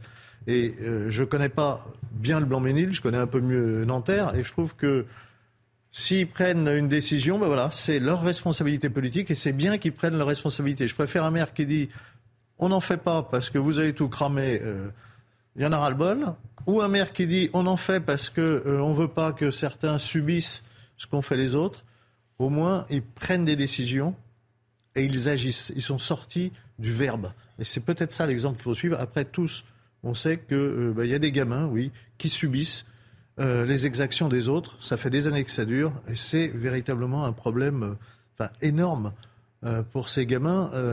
on a ça, mais rappelez-vous ce qui se passe dans les caves et les tournantes, etc., qui mhm. touchent euh, des, jeunes, et ça fait aussi. Et ça, c'est l'omerta jusqu'au jour où ça va de nouveau exploser. Donc le problème de la banlieue, il est quand même très, très, très difficile à gérer. Euh, les impôts, c'est pas neutre. Euh, Évidemment que c'est pas neutre. Sixtine, bah, quel est votre regard? Effectivement, les maires aujourd'hui sont quand même les personnalités politiques préférées des Français. Donc effectivement, c'est pas délicat parce que à la fois il y a des pauvres enfants qui ne peuvent pas partir en vacances et donc c'est ça surtout. C'est leur havre de paix. à ceux qui peuvent pas partir à, et au bord de la euh, mer, qui peuvent pas partir à la montagne et qui n'ont rien, qui sont coincés dans les dans les cités. Exactement. Et d'ailleurs, c'est le cas pour vraiment des, des millions de Français. Donc c'est effectivement c'est très bien d'avoir ce genre d'organisation. D'un autre côté, avec ce qui s'est passé il y a quelques semaines, est-ce que ce budget-là n'aurait pas été mieux pour reconstruire? Parce qu'après, exactement, c'est soit nos impôts, soit l'État. Soit ça revient un petit peu au même qui vont payer ça. Je sais pas. Franchement, euh, comme, euh, comme, l'a dit Joseph, au moins il a pris ses décisions et il s'y tient. je pense que c'est la chose la plus importante pour réussir à garder à Nanterre, en tout cas au moins un petit pilier euh, pour rassurer la population. Mais c'est vrai que je pense que reconstruire les écoles ou en tout cas les lieux publics pour la rentrée je pense, quand même une priorité aux vacances. Eh écoutez, on va marquer une pause dans ce mini news été. On va se retrouver dans quelques instants. Euh, je vous donne euh, le programme. Vous voulez connaître le programme ah, Bien sûr. On parlera de la colère des surveillants euh, pénitentiaires. On, ira du côté de Lyoncourt, dans l'Oise, où cela fait maintenant deux jours que les surveillants bloquent l'entrée de leur prison. On a beaucoup parlé au cours de cette émission hier des incendies. On fera un petit focus. On ira non seulement en Italie retrouver notre correspondante Natalia Mendes et puis, euh, on fera un point également euh, sur la Grèce où ça brûle énormément également. On sera avec euh, François-Xavier Freland. Et puis, on parlera également, et ça sera une séquence sur laquelle je vous attire tout particulièrement parce que les fruits et légumes, les prix flambé. Et on a envoyé euh, notre envoyé spécial euh, Thibaut euh, Marcheteau, Augustin Donadieu, pardon, faire son petit marché qui nous dira si les prix ont effectivement flambé ou pas. Voilà en gros le menu et on terminera peut-être. Je vous amènerai peut-être du côté de Bayonne, parce que ce sont les fêtes de Bayonne qui ont commencé hier. Ah oui. Ça va vous faire plaisir ça. Ah, ça vous envie de déguster une chistora, la, la saucisse basque, fabuleux. Allez, nous sommes ensemble jusqu'à 13h, un menu encore assez chargé jusqu'à 13h. À tout de suite. Il est quasiment midi, vous êtes bien sur CNews, c'est midi, vous étiez jusqu'à 13h. Tout de suite, un rappel de l'info avec Somaya Labidi. Rebonjour Somaya. Bonjour Thierry, bonjour à tous. À la une de l'actualité, euh, les enseignements de ce sondage. Pour commencer, 70% des personnes interrogées euh, disent ne pas faire confiance à Emmanuel Macron pour garantir l'ordre public. Une étude réalisée par le CSA pour CNews. Euh, plus de détails avec Adrien Spiteri et Maureen Vidal. Au sortir des émeutes, le constat est clair. Selon un sondage CSA pour CNews, 70% des Français n'ont pas confiance en Emmanuel Macron pour garantir l'ordre public. Dans le détail, les sympathisants de gauche répondent non à 68%, 19% pour ceux du centre et jusqu'à 82% à droite. Une opinion que la majorité justifie par le climat actuel du pays. On sort euh, d'une période où euh, il y a eu euh, des pillages, des vols, des feux qui ont été allumés. Et donc, moi, je comprends cette, sensation, cette émotion qui est celle à la suite des violences. Mais revenons à la raison. Qui a donné des moyens supplémentaires et financiers et des moyens juridiques? C'est notre majorité, notre gouvernement. L'opposition, en revanche, n'est pas étonnée d'un tel constat et dénonce l'accumulation d'insécurité dans le pays sondage est le résultat euh, de ce que les Français ont vu, c'est-à-dire euh, les émeutes, euh, une multiplication des agressions à l'encontre des élus ou plus récemment le meurtre du petit Enzo, 15 ans, tué par arme blanche pour un mauvais regard. La gestion des émeutes est jugée insuffisante en grande partie par certains Français. On aurait dû être beaucoup plus ferme, pouvoir rassurer les gens aussi. Il y a eu quand même des tas de choses qui se sont passés euh, les soirs d'émeutes et ça n'a pas été suffisamment sécurisé. Un mois plus tard, Emmanuel Macron en tire deux conclusions. Il appelle à responsabiliser les familles de délinquants et investir dans la jeunesse. Bientôt la fin du silence assourdissant de Beauvau face à la, fronde, à la fronde policière. Gérald Darmanin recevra les organisations syndicales ce soir à 20h au ministère de l'Intérieur. Ce sera le premier rendez-vous à l'agenda du ministre suite à son retour de Nouvelle-Calédonie. Pour Jean-Christophe Couvi, secrétaire national unité SGP Police, cette rencontre est primordiale pour désamorcer la crise. C'est bien qu'ils tendent la main. Euh, on l'avait déjà réclamé. On avait réclamé justement ce que l'exécutif se penche sur sur la problématique, euh, sur euh, cette fronde, mais surtout cette colère en fait. Et c'est pas un caprice. Hein. C'est vraiment une, colère profonde qui vient depuis de nombreuses années et qui impacte vraiment le, mental de, mes collègues. Ce soir, c'est bien. On va prendre contact. On va lui expliquer déjà, on va lui dépeindre la mentalité, euh, ce que touchent nos collègues et, ce qu'ils ressentent au fond d'eux. Même si je pense quand même qu'ils ont pris le pouls quand même. Euh, puis surtout, c'est qu'on va faire des vraies propositions et on attend que derrière, il y ait une réaction de l'exécutif. Emmanuel Macron offensif lors de son déplacement au Vanuatu. Le président de la République dénonce les ingérences et les nouveaux impérialismes qui règnent en Océanie et qui menacent la souveraineté des États, selon lui. Écoutez. Et peut-être l'Océanie plus encore en son sein a une souveraineté et une indépendance qui est bousculée par le monde contemporain. D'abord, la prédation des grandes puissances. Les navires étrangers pêchent de manière illégale une zone économique exclusive. Dans la région, de nombreux prêts aux conditions léonines étranglent littéralement euh, les développements. Les pratiques commerciales sont de plus en plus détournées de leurs fondements. Les ingérences se multiplient. Il y a en Indo-Pacifique et tout particulièrement en Océanie de nouveaux impérialismes qui apparaissent et une logique de puissance qui vient menacer la souveraineté de nombreux États, les plus petits, souvent les plus fragiles. Galia, au cœur d'un scandale sanitaire, pas moins de 110 parents ont découvert des larves dans leur boîte de poudre de lait infantile. Quentin Guillemin, président de l'Association pour la santé des enfants, revient sur cette situation qui perdure depuis trois ans maintenant. Depuis trois ans, en fait, on a eu euh, des cas réguliers tous les mois euh, de parents qui, euh, nous alertait. Au total, depuis trois ans, on a eu son syndicat. Tous les mois, on a de nouveaux cas sans qu'il ne se passe rien en conséquence ou qu'on nous dise simplement l'usine a été vérifiée, il n'y a pas de sujet et donc potentiellement la responsabilité serait de la faute des parents. Et puis cette tentative de putsch au Niger, pour terminer, des militaires ont tenté de renverser Mohamed Bazoum, le président démocratiquement élu et au pouvoir depuis 2021.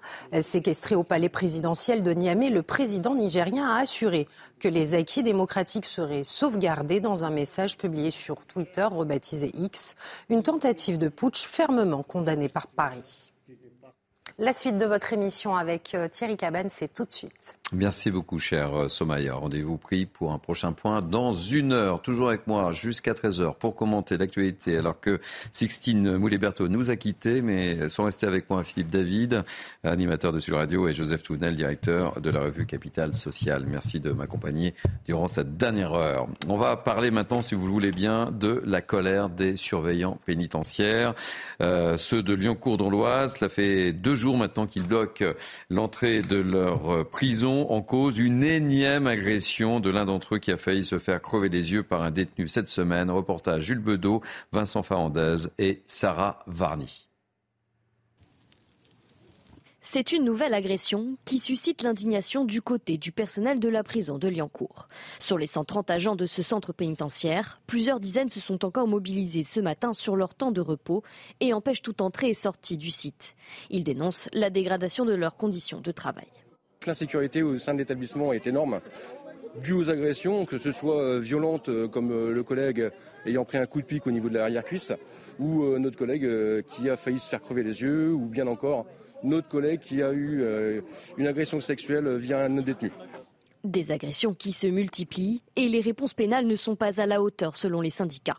Autre point de crispation, le problème de sous-effectif. Ici, il manquerait 50 agents selon les syndicats qui réclament un apport de 25 personnels d'ici la rentrée. Le personnel est, constamment en insécurité puisqu'il manque 10 surveillants euh, aux appels euh, le matin et, l'après-midi. Euh, nous sommes déjà en mode dégradé, donc c'est-à-dire qu'on a touché le fond et, on est en train de creuser sur le CPLI en cours. On attend des réponses fortes et tout simplement de l'effectif, vraiment de l'effectif, parce que les agents sont impactés sur leur vie de famille, n'ont plus de repos, sont constamment rappelés et c'est une situation qu'il faut vite arrêter. Un mouvement de blocage qui se poursuit aujourd'hui. Les agents attendent un retour des représentants de la direction interrégionale. Petite réaction, euh, Joseph euh, Touvenet à l'agression physique, insulte quotidienne, voilà, euh, c'est le quotidien. On sait que le milieu carcéral est difficile parce que la population qui est en prison, par nature, n'est pas une population facile. Cela dit, quand on entend l'insécurité au sein de notre établissement est énorme, on pensait qu'une prison, c'était le lieu le plus sécurisé qui soit. Donc il y, a vraiment un gros problème. Euh, sans doute lié à la montée de la violence dans la société. Et donc les délinquants sont de plus en plus violents. Euh, ils harcèlent effectivement euh, ceux qui sont là pour les surveiller. Et un problème aussi psychiatrique, c'est-à-dire qu'il y a un certain nombre de personnes qui sont mises en prison parce qu'elles sont dangereuses pour la société, alors qu'en fait elles devraient être dans un suivi psychiatrique fermé pour moi. mais comme on ne sait pas, comme on n'en a pas, comme on ne sait pas où les mettre, on les met en prison, ce qui fait un effet d'entraînement et de déchaînement de violence, parce que quand vous avez quelqu'un qui hurle toute une nuit, quelqu'un qui agresse, etc., dans ce milieu fermé qu'est la prison, vous avez des effets d'entraînement considérables, plus le mépris qu'ont un certain nombre de, gens qui sont euh, emprisonnés pour les gardiens. Euh, moi, j'ai entendu un gardien de prison qui se prenait en pleine face. Ah, mais toi, ce que tu gagnes en un an, moi, je le gagne en moins d'un mois. Ah et, et ça, c'est aussi pour eux très, très, très difficile. Philippe David. Bon, ça, on est bien d'accord que déjà, ils ont des sous-effectifs chroniques. Mais qui aurait envie de devenir gardien de prison, vu les salaires, qui sont extrêmement bas, vu les conditions de travail, on le voit, où on peut prendre un coup de couteau derrière la cuisse, on peut avoir, euh, risquer d'avoir les yeux crevés, ou on peut subir une agression sexuelle qui accepterait de faire un travail mal payé, en sous-effectif mal considéré, et surtout, on le rappelait dans le reportage, euh, avec des sanctions pénales qui ne sont pas à la hauteur. Alors quand en plus vous n'êtes pas soutenu par votre hiérarchie et que vous n'êtes pas soutenu par la justice, faut pas s'étonner de ne pas trouver euh, de gardien de prison. Ça, c'est quand même la vraie question.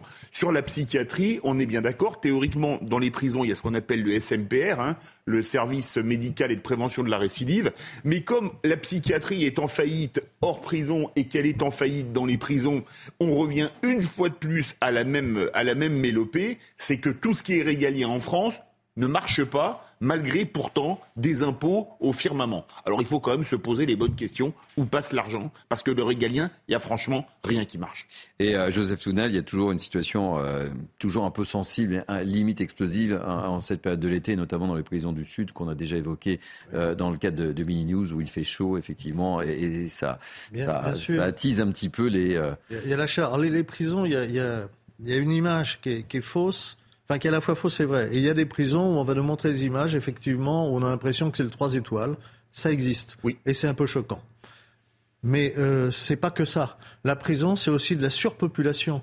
Comment on fait quand on est enfermé à quelques-uns dans quelques mètres carrés euh, On explose. Il y a des et c'est ça non plus. C'est pas nouveau. Vous savez, mon père a été médecin des prisons de Rennes par choix social.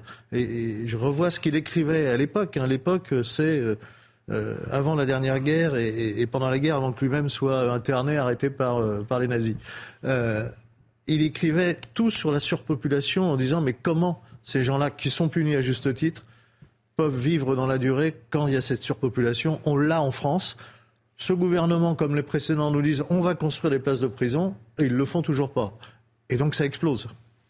Philippe David. J'ai travaillé comme formateur en milieu carcéral il y a quelques années, il y a une trentaine d'années, donc c'est quand même un peu vieux. Mais c'est vrai qu'en France, comme le disait Joseph, j'y avais pas pensé, il y a trois types d'établissements pénitentiaires.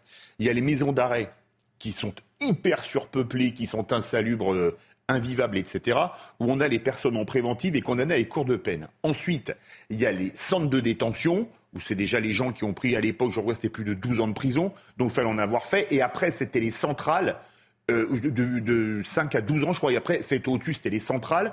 Et là, on me disait, en centrale, c'est cellules individuelles. Moi, j'étais tombé de l'armoire. C'était un ancien braqueur qui était en préventive pour un nouveau braquage qui me l'avait dit.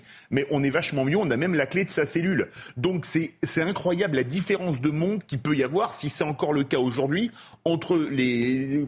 Quand il y a de la place pour 5 dans une cellule où ils sont 7 ou 8, et la cellule individuelle où on a la clé. C'est quand même quelque chose qui est difficile à comprendre.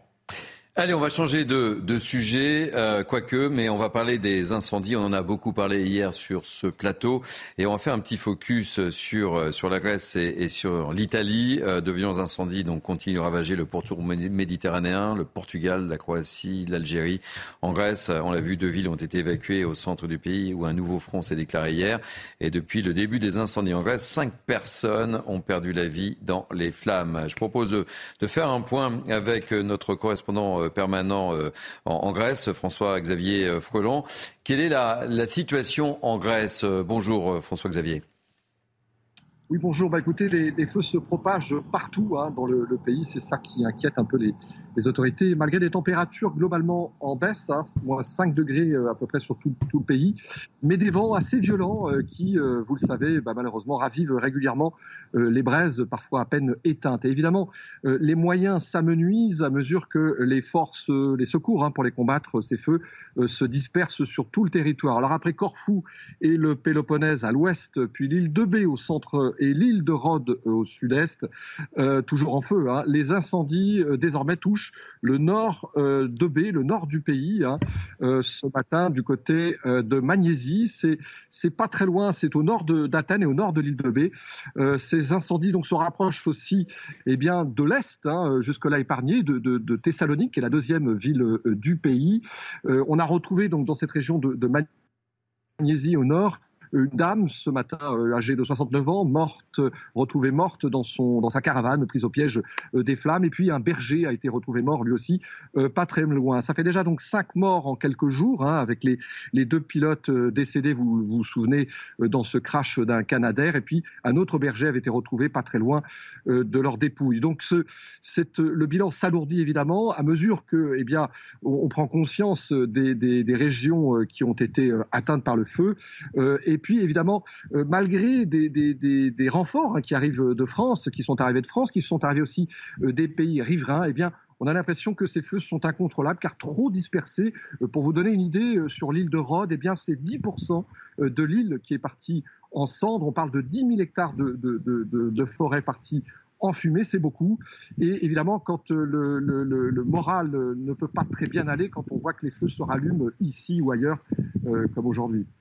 François Xavier, est-ce qu'il y a d'autres explications que la chaleur à ces incendies?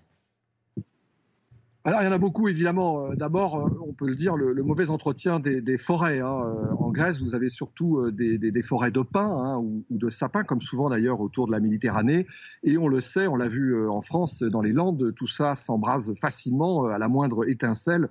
La foudre qui s'abat peut eh bien, faire partir un feu sur une pinède mal entretenue. C'est parfois aussi des règlements de compte. Alors, entre bergers, c'est banal et c'est très commun ici. Comme on a pu le voir à une époque en Corse, par exemple, euh, ce sont des rivalités, euh, des, troupeaux qui vont paître chez le voisin. Et donc, euh, pour se venger, eh bien, on, met le feu. On l'a vu sur plusieurs îles, notamment à Tassos l'année dernière. Et puis, la thèse qui revient beaucoup aussi ici, bah, ce sont des feux, des incendies criminels provoqués parfois bah, par des gens qui veulent faire un peu d'argent.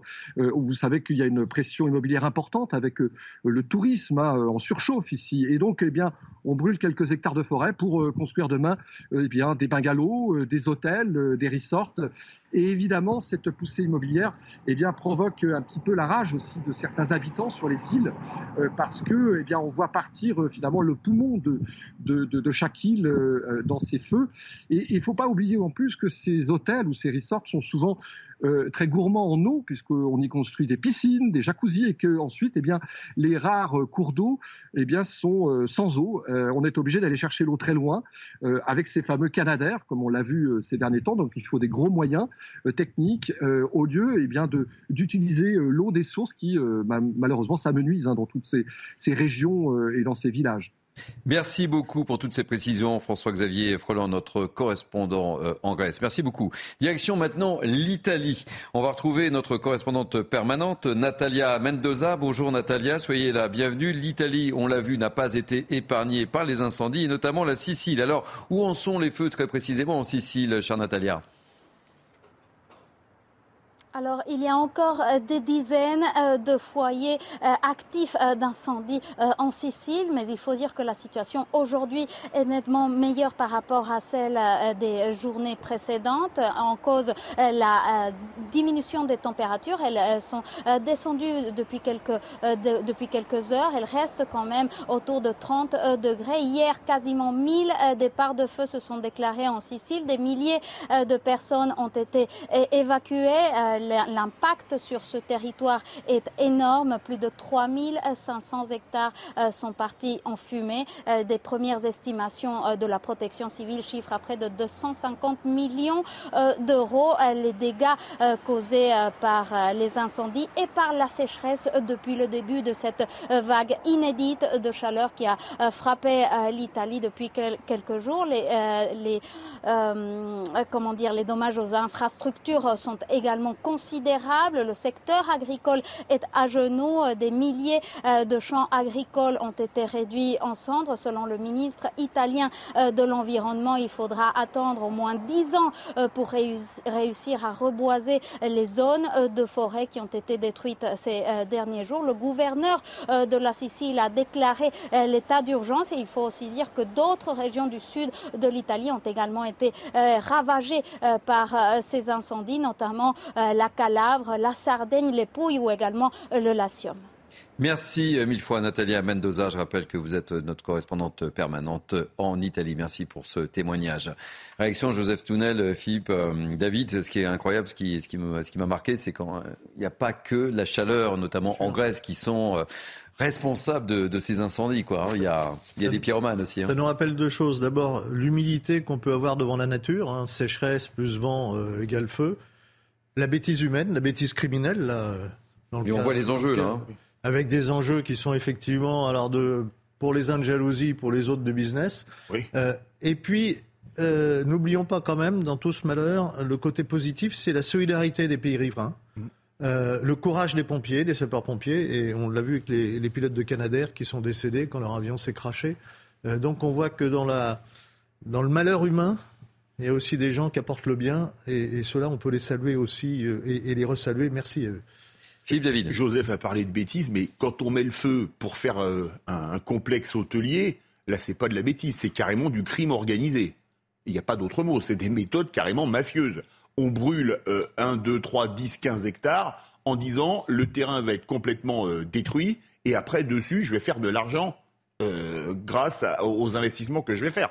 faut espérer que la justice grecque pour ceux qui ont ce type de comportement, parce que ça coûte une fortune, les Canadaires, etc. Puis on peut le- le- les dégâts humains, euh, les dégâts matériels, que, que, que ces gens-là soient sanctionnés de la manière la plus, la plus dure par les tribunaux grecs, parce que là, c'est carrément des méthodes mafieuses. Il n'y a pas d'autre mot.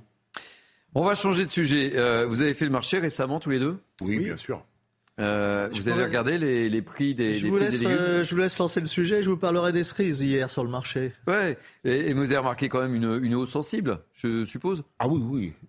Parce qu'a priori, euh, plus 16% entre 2022 et 2023. Vous savez que dans Mini News euh, été, on aime vraiment parler des sujets très concernants et, et, et, et- et- et- et l'inflation est un sujet plus que concernant pour tout le monde. L'association Famille Rurale tire la sonnette d'alarme. Les carottes, les oignons, encore les cerises, vous en parliez mon cher Joseph, enregistrent la plus forte augmentation. Résultat, pour certaines familles, il est devenu quasiment impossible de manger 5 fruits et légumes par jour. Une envolée spectaculaire racontée par Théo Grévin. Laurent, Des fruits pommes de terre. et des légumes hors de prix pour les ménages français. Après avoir déjà augmenté de 11% entre 2021 et 2022, les prix des fruits et légumes ont flambé de 16% entre juin 2022 et juin 2023. Devant ces supermarchés parisiens, certains clients ont choisi de s'adapter. diminue sur les vêtements, sur autre chose. Et ça vous permet de manger des fruits et des légumes. Voilà, tous les jours, au moins 4 ou 5. On prend des fruits, on va bah, où c'est beaucoup moins cher, mais après la qualité euh, n'est pas la même. Dans le détail, certains produits sont plus touchés que d'autres par la hausse des prix.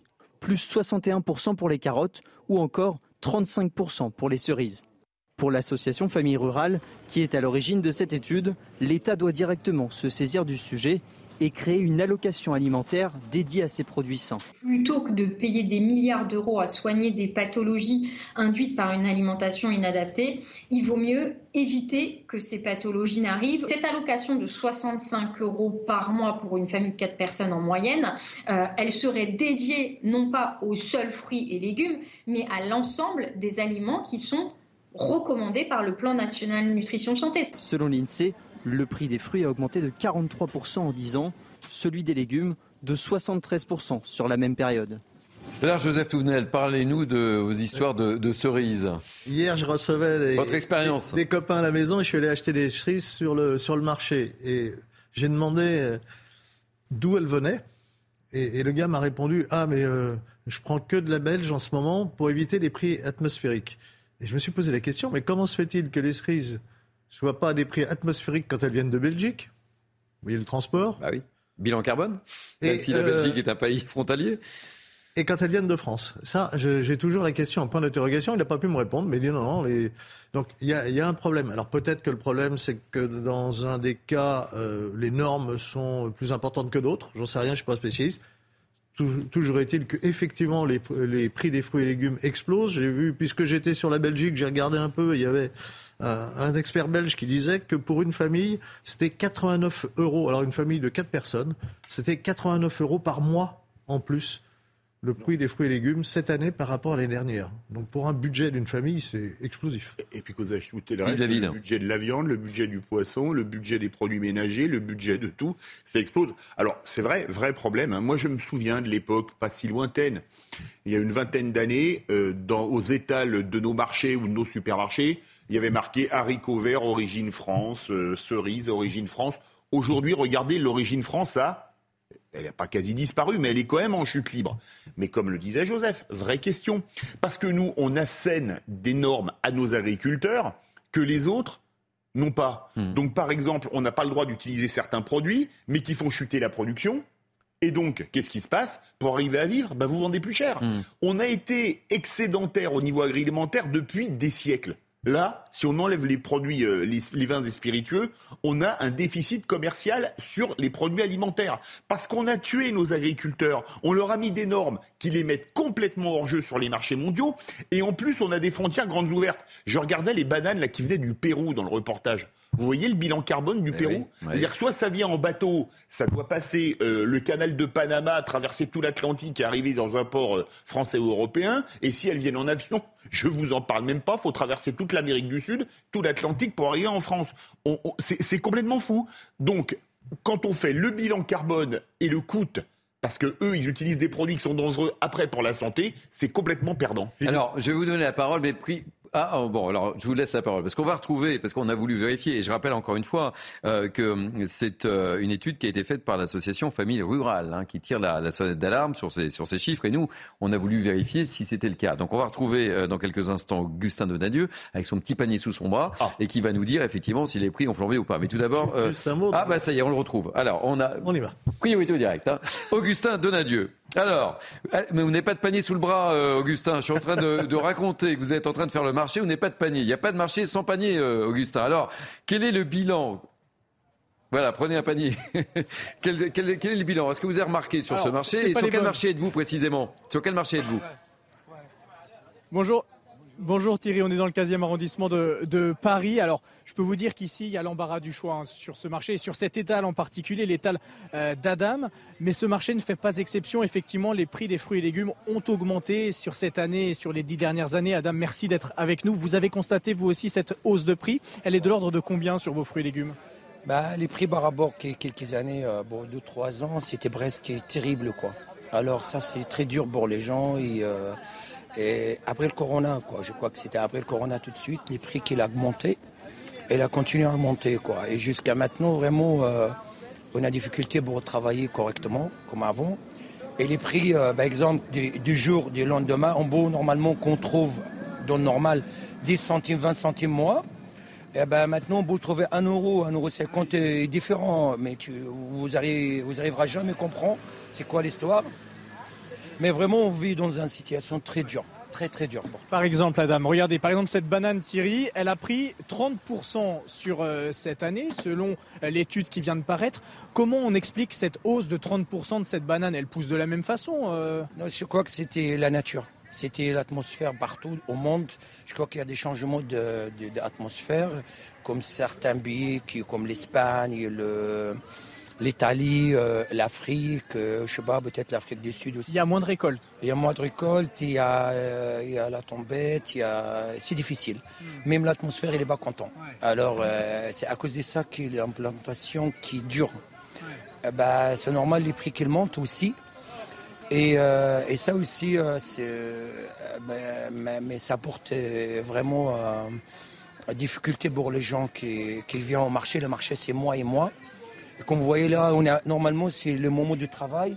Vous voyez là s'il n'y a personne. Je vais demander à Florian Paume d'effectivement tourner la caméra. C'est assez intéressant de voir la fréquentation de ce marché, habituellement bondé à cette heure-ci. Alors il est vrai qu'on est en plein milieu des vacances scolaires, mais tout de même, selon Adam, à cette heure-ci, en pleine vacances scolaires, il devrait y avoir euh, plus de monde. Dernière question, Adam. Euh, face à cette hausse des, prix des fruits et des légumes, vous m'avez dit que vous mettiez en place certaines choses. Par exemple, à la fin du marché, vous donnez euh, des, fruits qui sont en limite de consommation. Voilà, exactement. Il y a des fois que, ça m'a resté de marché parce qu'il y a des fois que j'ai pas de travail le lendemain. Je les donnerai des associations qui, euh, ici qui viennent au 14e.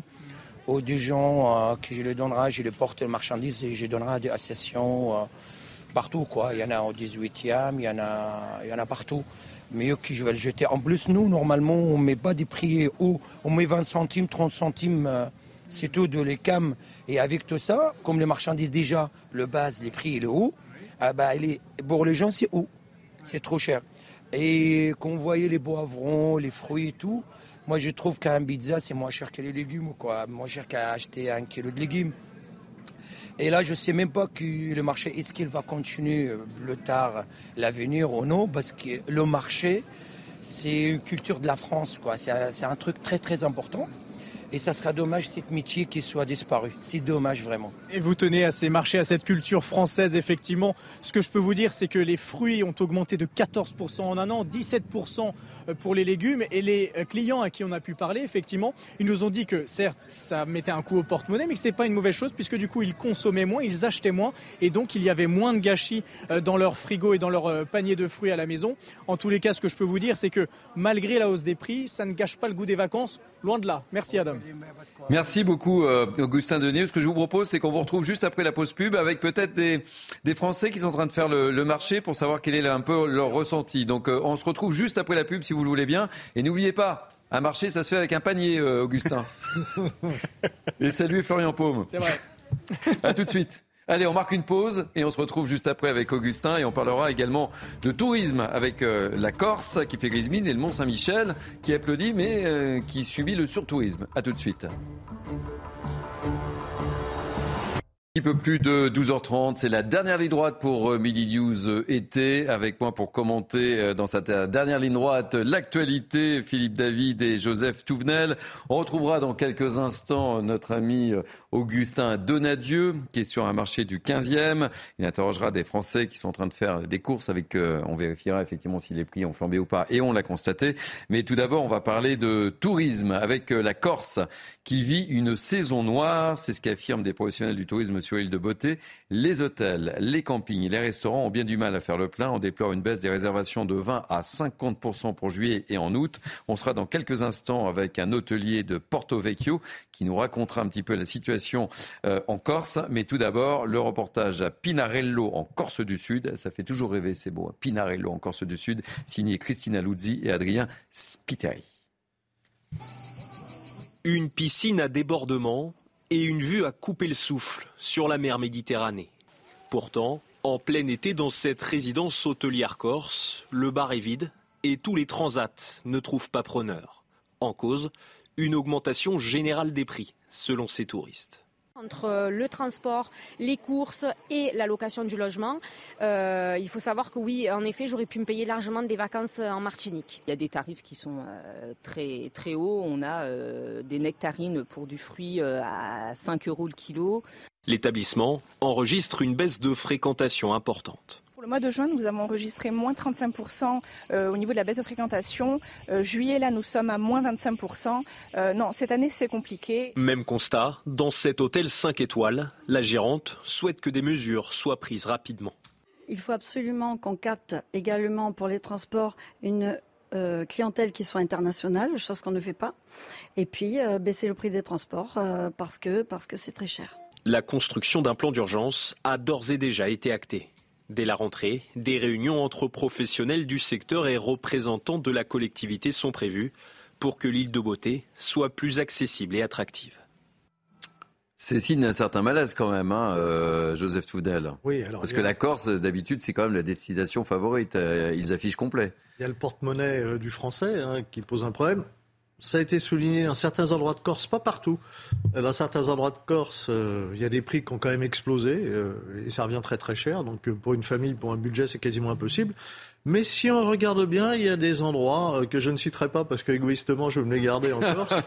où, Allez, c'est très joli, c'est très beau. Au nord, au sud, à l'est, à l'ouest. Enfin, la Corse est belle partout. Hein. Moi, je peux vous en donner un où je suis là à Calvi, euh, si vous êtes accueilli par la Légion étrangère, ça va très bien, mais c'est un peu exceptionnel, mais c'est possible. L'ancien parachutiste que je suis, mais il y a d'autres endroits en Corse, si on cherche un peu, euh, avec des plages magnifiques. Ça, c'est vrai. Avec pas grand monde, y compris en saison. Donc, découvrez un peu, allez, je vais vous dire, l'intérieur de la Corse qui est jamais très loin de la mer. Philippe Martinetti. Alors, il y a un vrai problème qui se pose, c'est que pour aller en Corse, là, c'est vraiment pas un scoop, c'est une île. Donc, soit faut y aller en avion, soit faut y aller en bateau, et ça, cause un surcoût assez important. Surtout quand vous mettez la voiture dans le bateau. Et là, c'est sûr que c'est très pénalisant pour ceux qui veulent partir en vacances. Hein. Vous vous arrêtez euh, sur la côte d'Azur ou dans le Var, vous n'avez pas de bateau à payer, mais quand vous avez le bateau à payer, ça coûte tout de suite, ça va être tout de suite un coût beaucoup plus important. Alors, euh, euh, courage aux Corses. Hein, euh, la saison terroristique n'est pas terminée, mais euh, c'est sûr que ça, ça fait partie des choses. Euh, comme maintenant les gens regardent beaucoup le budget, on en parlait sur les fruits et légumes, ça pénalise la Corse évidemment. Alors, dans quelques instants, on sera avec César Philippi, mais je voulais qu'on fasse le, parallèle avec une autre région qui, euh, là, euh, affiche complet, plus que complet. On va prendre la direction du Mont-Saint-Michel, qui va devoir prendre des mesures parce que les touristes organisent leur journée pour la plupart de la même manière en début de journée. Résultat, le site est surfréquenté de 10h à 16h et quasiment vide dès la fin de l'après-midi. Explication Tony Pitaro. Et ensuite, on retrouvera César Philippi. C'est un site touristique que l'on ne présente plus. Avec moins de 4 km, le Mont Saint-Michel connaît chaque été une surfréquentation, mais cette année, des mesures sont mises en place. La première mesure, c'est euh, de la communication, c'est d'inciter euh, les visiteurs sur les réseaux sociaux, dans la presse, un peu tous les moyens de communication, d'inciter les visiteurs à venir avant 10h, avant 11h le matin et après 16h puisque ce sont les ailes de journée, ce qu'on appelle les ailes de journée, où il y a le moins de monde euh, au Mont-Saint-Michel. Et puis au-delà de la communication, il y a aussi de la régulation, je dirais, logistique technique, où on peut réguler la, fréquence des navettes. Des mesures comprises par les touristes. Les deux endroits où on est allé au niveau des, des, logements, on nous a conseillé effectivement de le faire en nocturne, la visite du mont. On nous avait dit soit très tôt le matin, soit tard le soir. Et du coup, voilà, nous on a choisi la formule tard. Autre mesure, la gratuité des parkings de janvier à juin pour inciter les visiteurs à venir en moyenne et basse saison pour que chacun puisse profiter au mieux de ce lieu chargé d'histoire. Allez, chose promise, chose due, je vous amène dans une très belle direction du côté de Porto Vecchio. On va retrouver César Filippi, hôtelier à Porto Vecchio et président du groupement de l'hôtellerie et restauration française Corsica. Soyez le bienvenu, euh, César Filippi. Alors, on le disait, euh, année noire encore, c'est euh, en plus on, tourne le couteau dans la plaie parce qu'on vient de nous montrer le Mont Saint-Michel qui affiche complet. Hein. Oui, eh bonjour, bonjour à tous. Euh, malheureusement, nous n'affichons pas complet. bien sûr, nous, subissons l'inflation comme comme tout le monde, mais encore, je dirais qu'elle elle se fait sentir un peu plus fort parce que mais on peut pas y venir à pied, hein, et à la nage non plus, donc on est obligé de prendre les les, les, les, moyens de transport qui ont, qui ont subi une augmentation euh, sensible. Euh, ça, c'est le premier point. Euh, après, les professionnels, il faut pas oublier qu'ils subissent aussi une concurrence forte de la para-hôtellerie dans des proportions de un tiers pour le, les professionnels et, et, le, et, trois pour, pour la para-hôtellerie. Et en, quand il y a des, des problèmes comme ça de, de, de, de manque de, clientèle, les professionnels ne peuvent pas euh, réduire leurs tarifs comme le font les gens qui ne, euh, qui ne, qui ne payent pas de, je dirais, d'impôts, de charges et qui peuvent baisser leur prix de moitié. Quand vous êtes professionnel et que vous avez un coût salarial qui représente 50% de, de, votre chiffre d'affaires, vous êtes coincé là aussi et vous ne pouvez pas faire autrement. Quoi. Voilà, ça. Euh, je dirais que la, communication aussi n'a pas été euh, au top pour la Corse. Hein. Euh, nous sommes les premiers à dire qu'il faut un tourisme maîtrisé en Corse, parce que les sites sensibles ne supportent pas un tourisme de masse. Donc les professionnels ont même pris les devants pour dire c'est vrai qu'il faut réguler, mais pas au point de disparaître des écrans radars au mois de juillet ou au mois d'août.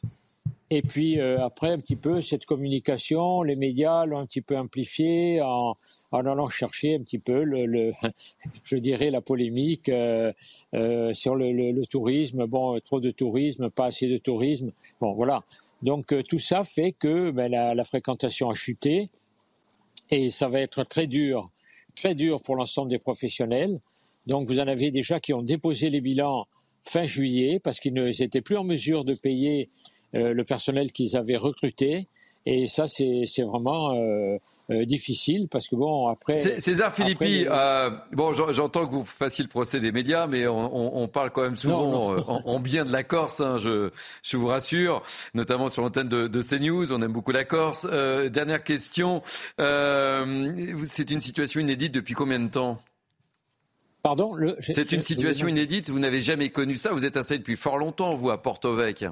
Oh, oh, un demi-siècle, monsieur. Non, mais je ne fais pas le procès des médias. Hein. Les médias, on en a besoin, il faut, mais il faudrait qu'ils se rapprochent un petit peu plus des professionnels et qu'ils le prennent en compte euh, le, plutôt que les certaines caricatures et certains clichés. Voilà. Donc euh, c'est vrai que c'est pour nous c'est inédit, c'est inédit et ça va être très lourd à porter. Et on a bien peur que la moitié des professionnels euh, euh, soient contraints au moins de, de, déposer le bilan et puis euh, d'être rachetés par les, les majors, les grands groupes, les multinationales, qui se bousculent aujourd'hui au portillon pour, pour acheter des affaires. Alors merci, merci beaucoup César Philippi. Je vois qu'il fait un temps merveilleux en Corse. Vous avez bien de la chance parce que sur Paris, le temps est plutôt gris. Merci d'avoir accepté de témoigner. Je rappelle que vous êtes hôtelier à Porto Vecchio. Merci mille fois. Petite réaction rapide Oui, euh, dans le problème de l'hôtellerie, y compris en Corse, mais, mais, ailleurs, il y a aussi le problème de la suite de la pandémie, où vous savez qu'un certain nombre peut tenir parce qu'ils ont eu des prêts. Oui, mais il faut les rembourser. Et là, aujourd'hui, ils ont, il y a une augmentation des prix, donc moins de touristes qui viennent et toujours des prêts à rembourser. Les chiffres l'année dernière, d'un an, c'est plus 72% hôtellerie-restauration de fermeture, de faillite. 72% mhm. en un an. Donc ça, c'est catastrophique dans ce secteur. Encore une fois... Mais que l'accord soit touché à ce point-là, ça veut dire quelque chose quand même. Hein Parce qu'on l'a vu, le prix du transport, etc. Mais encore une fois, l'accord, c'est un magnifique pays. Euh, on, connaît des endroits euh, très touristiques, etc. Mais vous avez des endroits aussi euh, qui sont superbes, qui sont sauvages, qui sont la seule chose, sur ces petites routes, faites attention parce que vous risquez de tomber face à un cochon ou une vache. Un sanglier. Il fait partie du charme. Pas trop vite. Euh, Philippe David. Oui, je ne sais pas si on a encore notre ami hôtelier César, César Philippi avec nous, mais la question, moi j'entends beaucoup de gens qui me disent qu'ils partent en Sardaigne. Alors est-ce que la Sardaigne fait des prix beaucoup plus bas ou quoi ou qu'est-ce? Ce serait intéressant à savoir parce que c'est deux îles voisines de la Méditerranée. Vrai, vrai sujet, voir s'il n'y a pas une concurrence euh, sarde euh, qui, qui, qui, qui, fait mal à, à nos amis corses. Alors, maintenant, je vais m'adresser à Biba, euh, qui euh, m'assiste dans cette émission. Soit on prend la direction du marché du 15e, où on retrouve Augustin Donadieu, ou soit ou soit on, prend la direction de, Bayonne, euh, puisqu'on sera dans quelques instants, je l'espère, avec euh, Jean-René Etchegaray, qui est le maire UDI de Bayonne, parce que vous le savez, euh, les fêtes de Bayonne ont commencé hier. Et les fêtes de Bayonne, ça, vous connaissez, Philippe David Alors, je les ai jamais faites, mais de réputation, je connais très bien Bayonne et le Pays Basque, et ça, il paraît que c'est fabuleux. Joseph Tounel. Les fêtes de Bayonne, c'est toujours un moment merveilleux, c'est toujours un moment de convivialité. Il y a une foule considérable. Et comme avec les gens de bon ton, généralement ça se passe bien. Il peut y avoir des incidents, il peut y avoir, mais ça reste marginal. C'est pour ça que quand on nous dit à chaque fois qu'une foule, c'est forcément des incidents. Non, non, ça se passe bien, ça se passe. Euh, voilà, c'est très convivial, c'est très agréable, et ça reste aussi local. C'est-à-dire qu'il y a, euh, il y a toute une culture qui ressort, et moi j'aime bien les particularismes, les cultures locales qui vivent toujours. Et regardez euh, ces, images que l'on voit. Regardez bien les couleurs, c'est-à-dire que c'est la foule, mais elle se met en blanc et rouge, elle se met, voilà, c'est c'est le local qui reste, même s'il y a du monde, et ça, c'est très agréable. Et Philippe de Vitsar, vous êtes, originaire de, de, Toulouse, c'est le sud-ouest, ça, ça respire le originaire des, des Hautes-Pyrénées. Alors, vous voyez un peu, là, c'est 64, 65, mais on adore les Basques, même en Bigorre. Et c'est sûr que là, c'est la fête. Alors, c'est sûr que ça va pas plaire à certains, parce qu'il y a beaucoup de, de charcutaille, euh, d'alcool aussi. Alors, c'est dangereux pour la santé. consommer avec modération, c'est important Mais c'est vraiment euh, comme le titre d'un film, le sens de la fête. Et il faut être franc, dans le sud-ouest, quand on sait faire la fête, ça se passe 99,99999% des fois très très bien. Au pire, parfois, comme on dit au rugby, il y a la boîte à gifles qui souffre en deux types qui ont bu un coup de trop. Mais la fête dans le sud-ouest, c'est vraiment quelque chose de génial. Et, ces fêtes euh, qui, euh, qui, existent euh, aux quatre coins de France sont des moments importants. C'est le symbole même de notre pays, mon cher Joseph Founel. À la fois, c'est le symbole, mais à la fois, c'est l'enracinement. Parce que derrière ces fêtes, c'est aussi des familles qui se retrouvent. C'est des villes et des villages qui, qui revivent. C'est des commerçants, des producteurs qui locaux qui arrivent à, vendre leurs produits, à les faire connaître, etc. Donc ça irrigue tout le pays en profondeur et en plus ça les irrigue dans la joie, dans la musique, dans la fête. Donc il faut que ça dure. Bravo euh, aux fêtes de Bayonne et aux autres. Et ce qui est incroyable, c'est qu'on attend plus d'un million de visiteurs qui sont attendus ces prochains jours euh, à Bayonne. Ah mais Bayonne, ce qu'on appelle le BAB, hein, Bayonne anglais de Biarritz, c'est absolument magnifique. Pour tout vous dire, j'y étais il y a 15 jours à l'anniversaire d'un ami euh, qui, est un peu connu, c'est un, chanteur basque très connu au Pays Basque qui s'appelle David Olaïzola. Et quand il chante, les Basques se mettent à chanter par exemple Egoac, un chant basque typique, ça veut dire les ailes. Et quand on lit les paroles traduites en français, parce que j'ai pas la chance de parler basque, c'est absolument extraordinaire. Et là, quand tout le monde se met à chanter euh, euh, Paquito, euh, allez, allez, les bleus et blancs de l'aviron bayonnais, etc. Moi, je vais vous raconter une anecdote avec Bayonne. J'étais allé voir un match à Montauban, Montauban-Bayonne au rugby. Montauban gagne, Bayonne devait descendre. Je n'oublierai jamais les supporters bayonnais avec leurs écharpes bleues et blanches qui pleuraient dans le stade. Et finalement, c'est Montauban qui est descendu pour rétrogradation financière. Ah. Vous voyez, ça a retourné, mais vraiment, le Pays Basque, on parlait de la Corse, c'est magnifique, mais le Pays Basque, c'est fabuleux également. Alors on attend toujours, évidemment, euh, pour rien vous cacher, Jean-René Etchegaray, j'espère qu'on l'aura d'ici la fin de cette émission. Ça me semble difficile de peut-être, effectivement, il est occupé euh, sur cette euh, belle fête, ces belles fêtes de, de Bayonne, le maire UDI de, de Bayonne. Euh, ça, c'est vraiment des événements euh, qui font partie du calendrier des fêtes Et de me Bayonne. Moi qui suis originaire du Sud-Ouest. Bayonne, je veux saluer mes camarades parachutistes du premier régiment de chasseurs parachutistes de, de Première Bayonne, PIMA à Bayonne. Qui sont, mais il y a le premier RCP aussi. À Bayonne? Oui. Ah bon? Je Et, euh, et je, je les salue tous, hein, tous les bérets rouges euh, et, les, et les autres, parce que euh, ben, on oublie qu'ils nous protègent. On oublie souvent qu'ils risquent leur vie et certains et certains décèdent. Et ensuite, ils savent très bien se mêler à la, à la fête. Euh, dans, dans ces fêtes de Bayonne, euh, voilà. Mais ce petit salut euh, de nos amis parachutistes. Et alors, je le dis et je le répète, c'est c'est pas très vegan friendly comme on dit. Ah, attention, oui. Là, au Pays Basque, entre euh, les charcuteries basques à base de porc quintoa, c'est fabuleux. Euh, la Shoah d'Espelette, c'est un ragoût de, de veau mijoté. Ce qui est formidable avec Yves David, c'est qu'on Le- voyage toujours. Le gâteau basque, euh, il y a des spécialités, mais extraordinaires au Pays Basque. C'est comme en Corse, on y mange extraordinairement bien. Avec un petit coup d'Isara. Hop, hop, hop, attention, la consommation de l'alcool. Avec et- modération. Bon, écoutez, je pense qu'on va avoir du mal à, à joindre. C'était la petite surprise. Le, le maire de Bayonne, hélas, puisqu'on arrive au terme de ce mini news été, on aura tout tenté. Euh, merci en tous les cas de votre fidélité à ce euh, rendez-vous. Ça nous fait très très plaisir. Merci Philippe David, merci euh, Joseph Touvenel. Mileshkel et comme on finit en basque, hein, merci, à bientôt. Merci à bientôt. Merci à Sixtine Moulet-Berthaud qui nous a accompagnés, à notre ami Gauthier Lebret évidemment. Demain, et justement, ça sera Gauthier Lebret euh, qui occupera ce même fauteuil. Merci à Abiba euh, Mguizou, à Antoine Estève qui m'ont aidé à préparer ces deux heures d'émission. Merci aux équipes de la programmation, Jacques Sanchez, Raphaël de Montferrand, Marine Carbalet, Merci aux équipes en régie. À la réalisation, Abiba, c'était... Eh ben alors, euh, merci à toutes les équipes de la réalisation évidemment. C'est une mission compliquée à construire aujourd'hui avec beaucoup de directs, mais on a beaucoup voyagé et c'est aussi ça, Mini News été. Vous pouvez revivre cette émission sur notre site cnews.fr euh, dans quelques instants. On, on se retrouve avec Mickaël Dorian, euh, évidemment, pour la petite passation traditionnelle. À tout de suite, passez une belle journée sur CNews.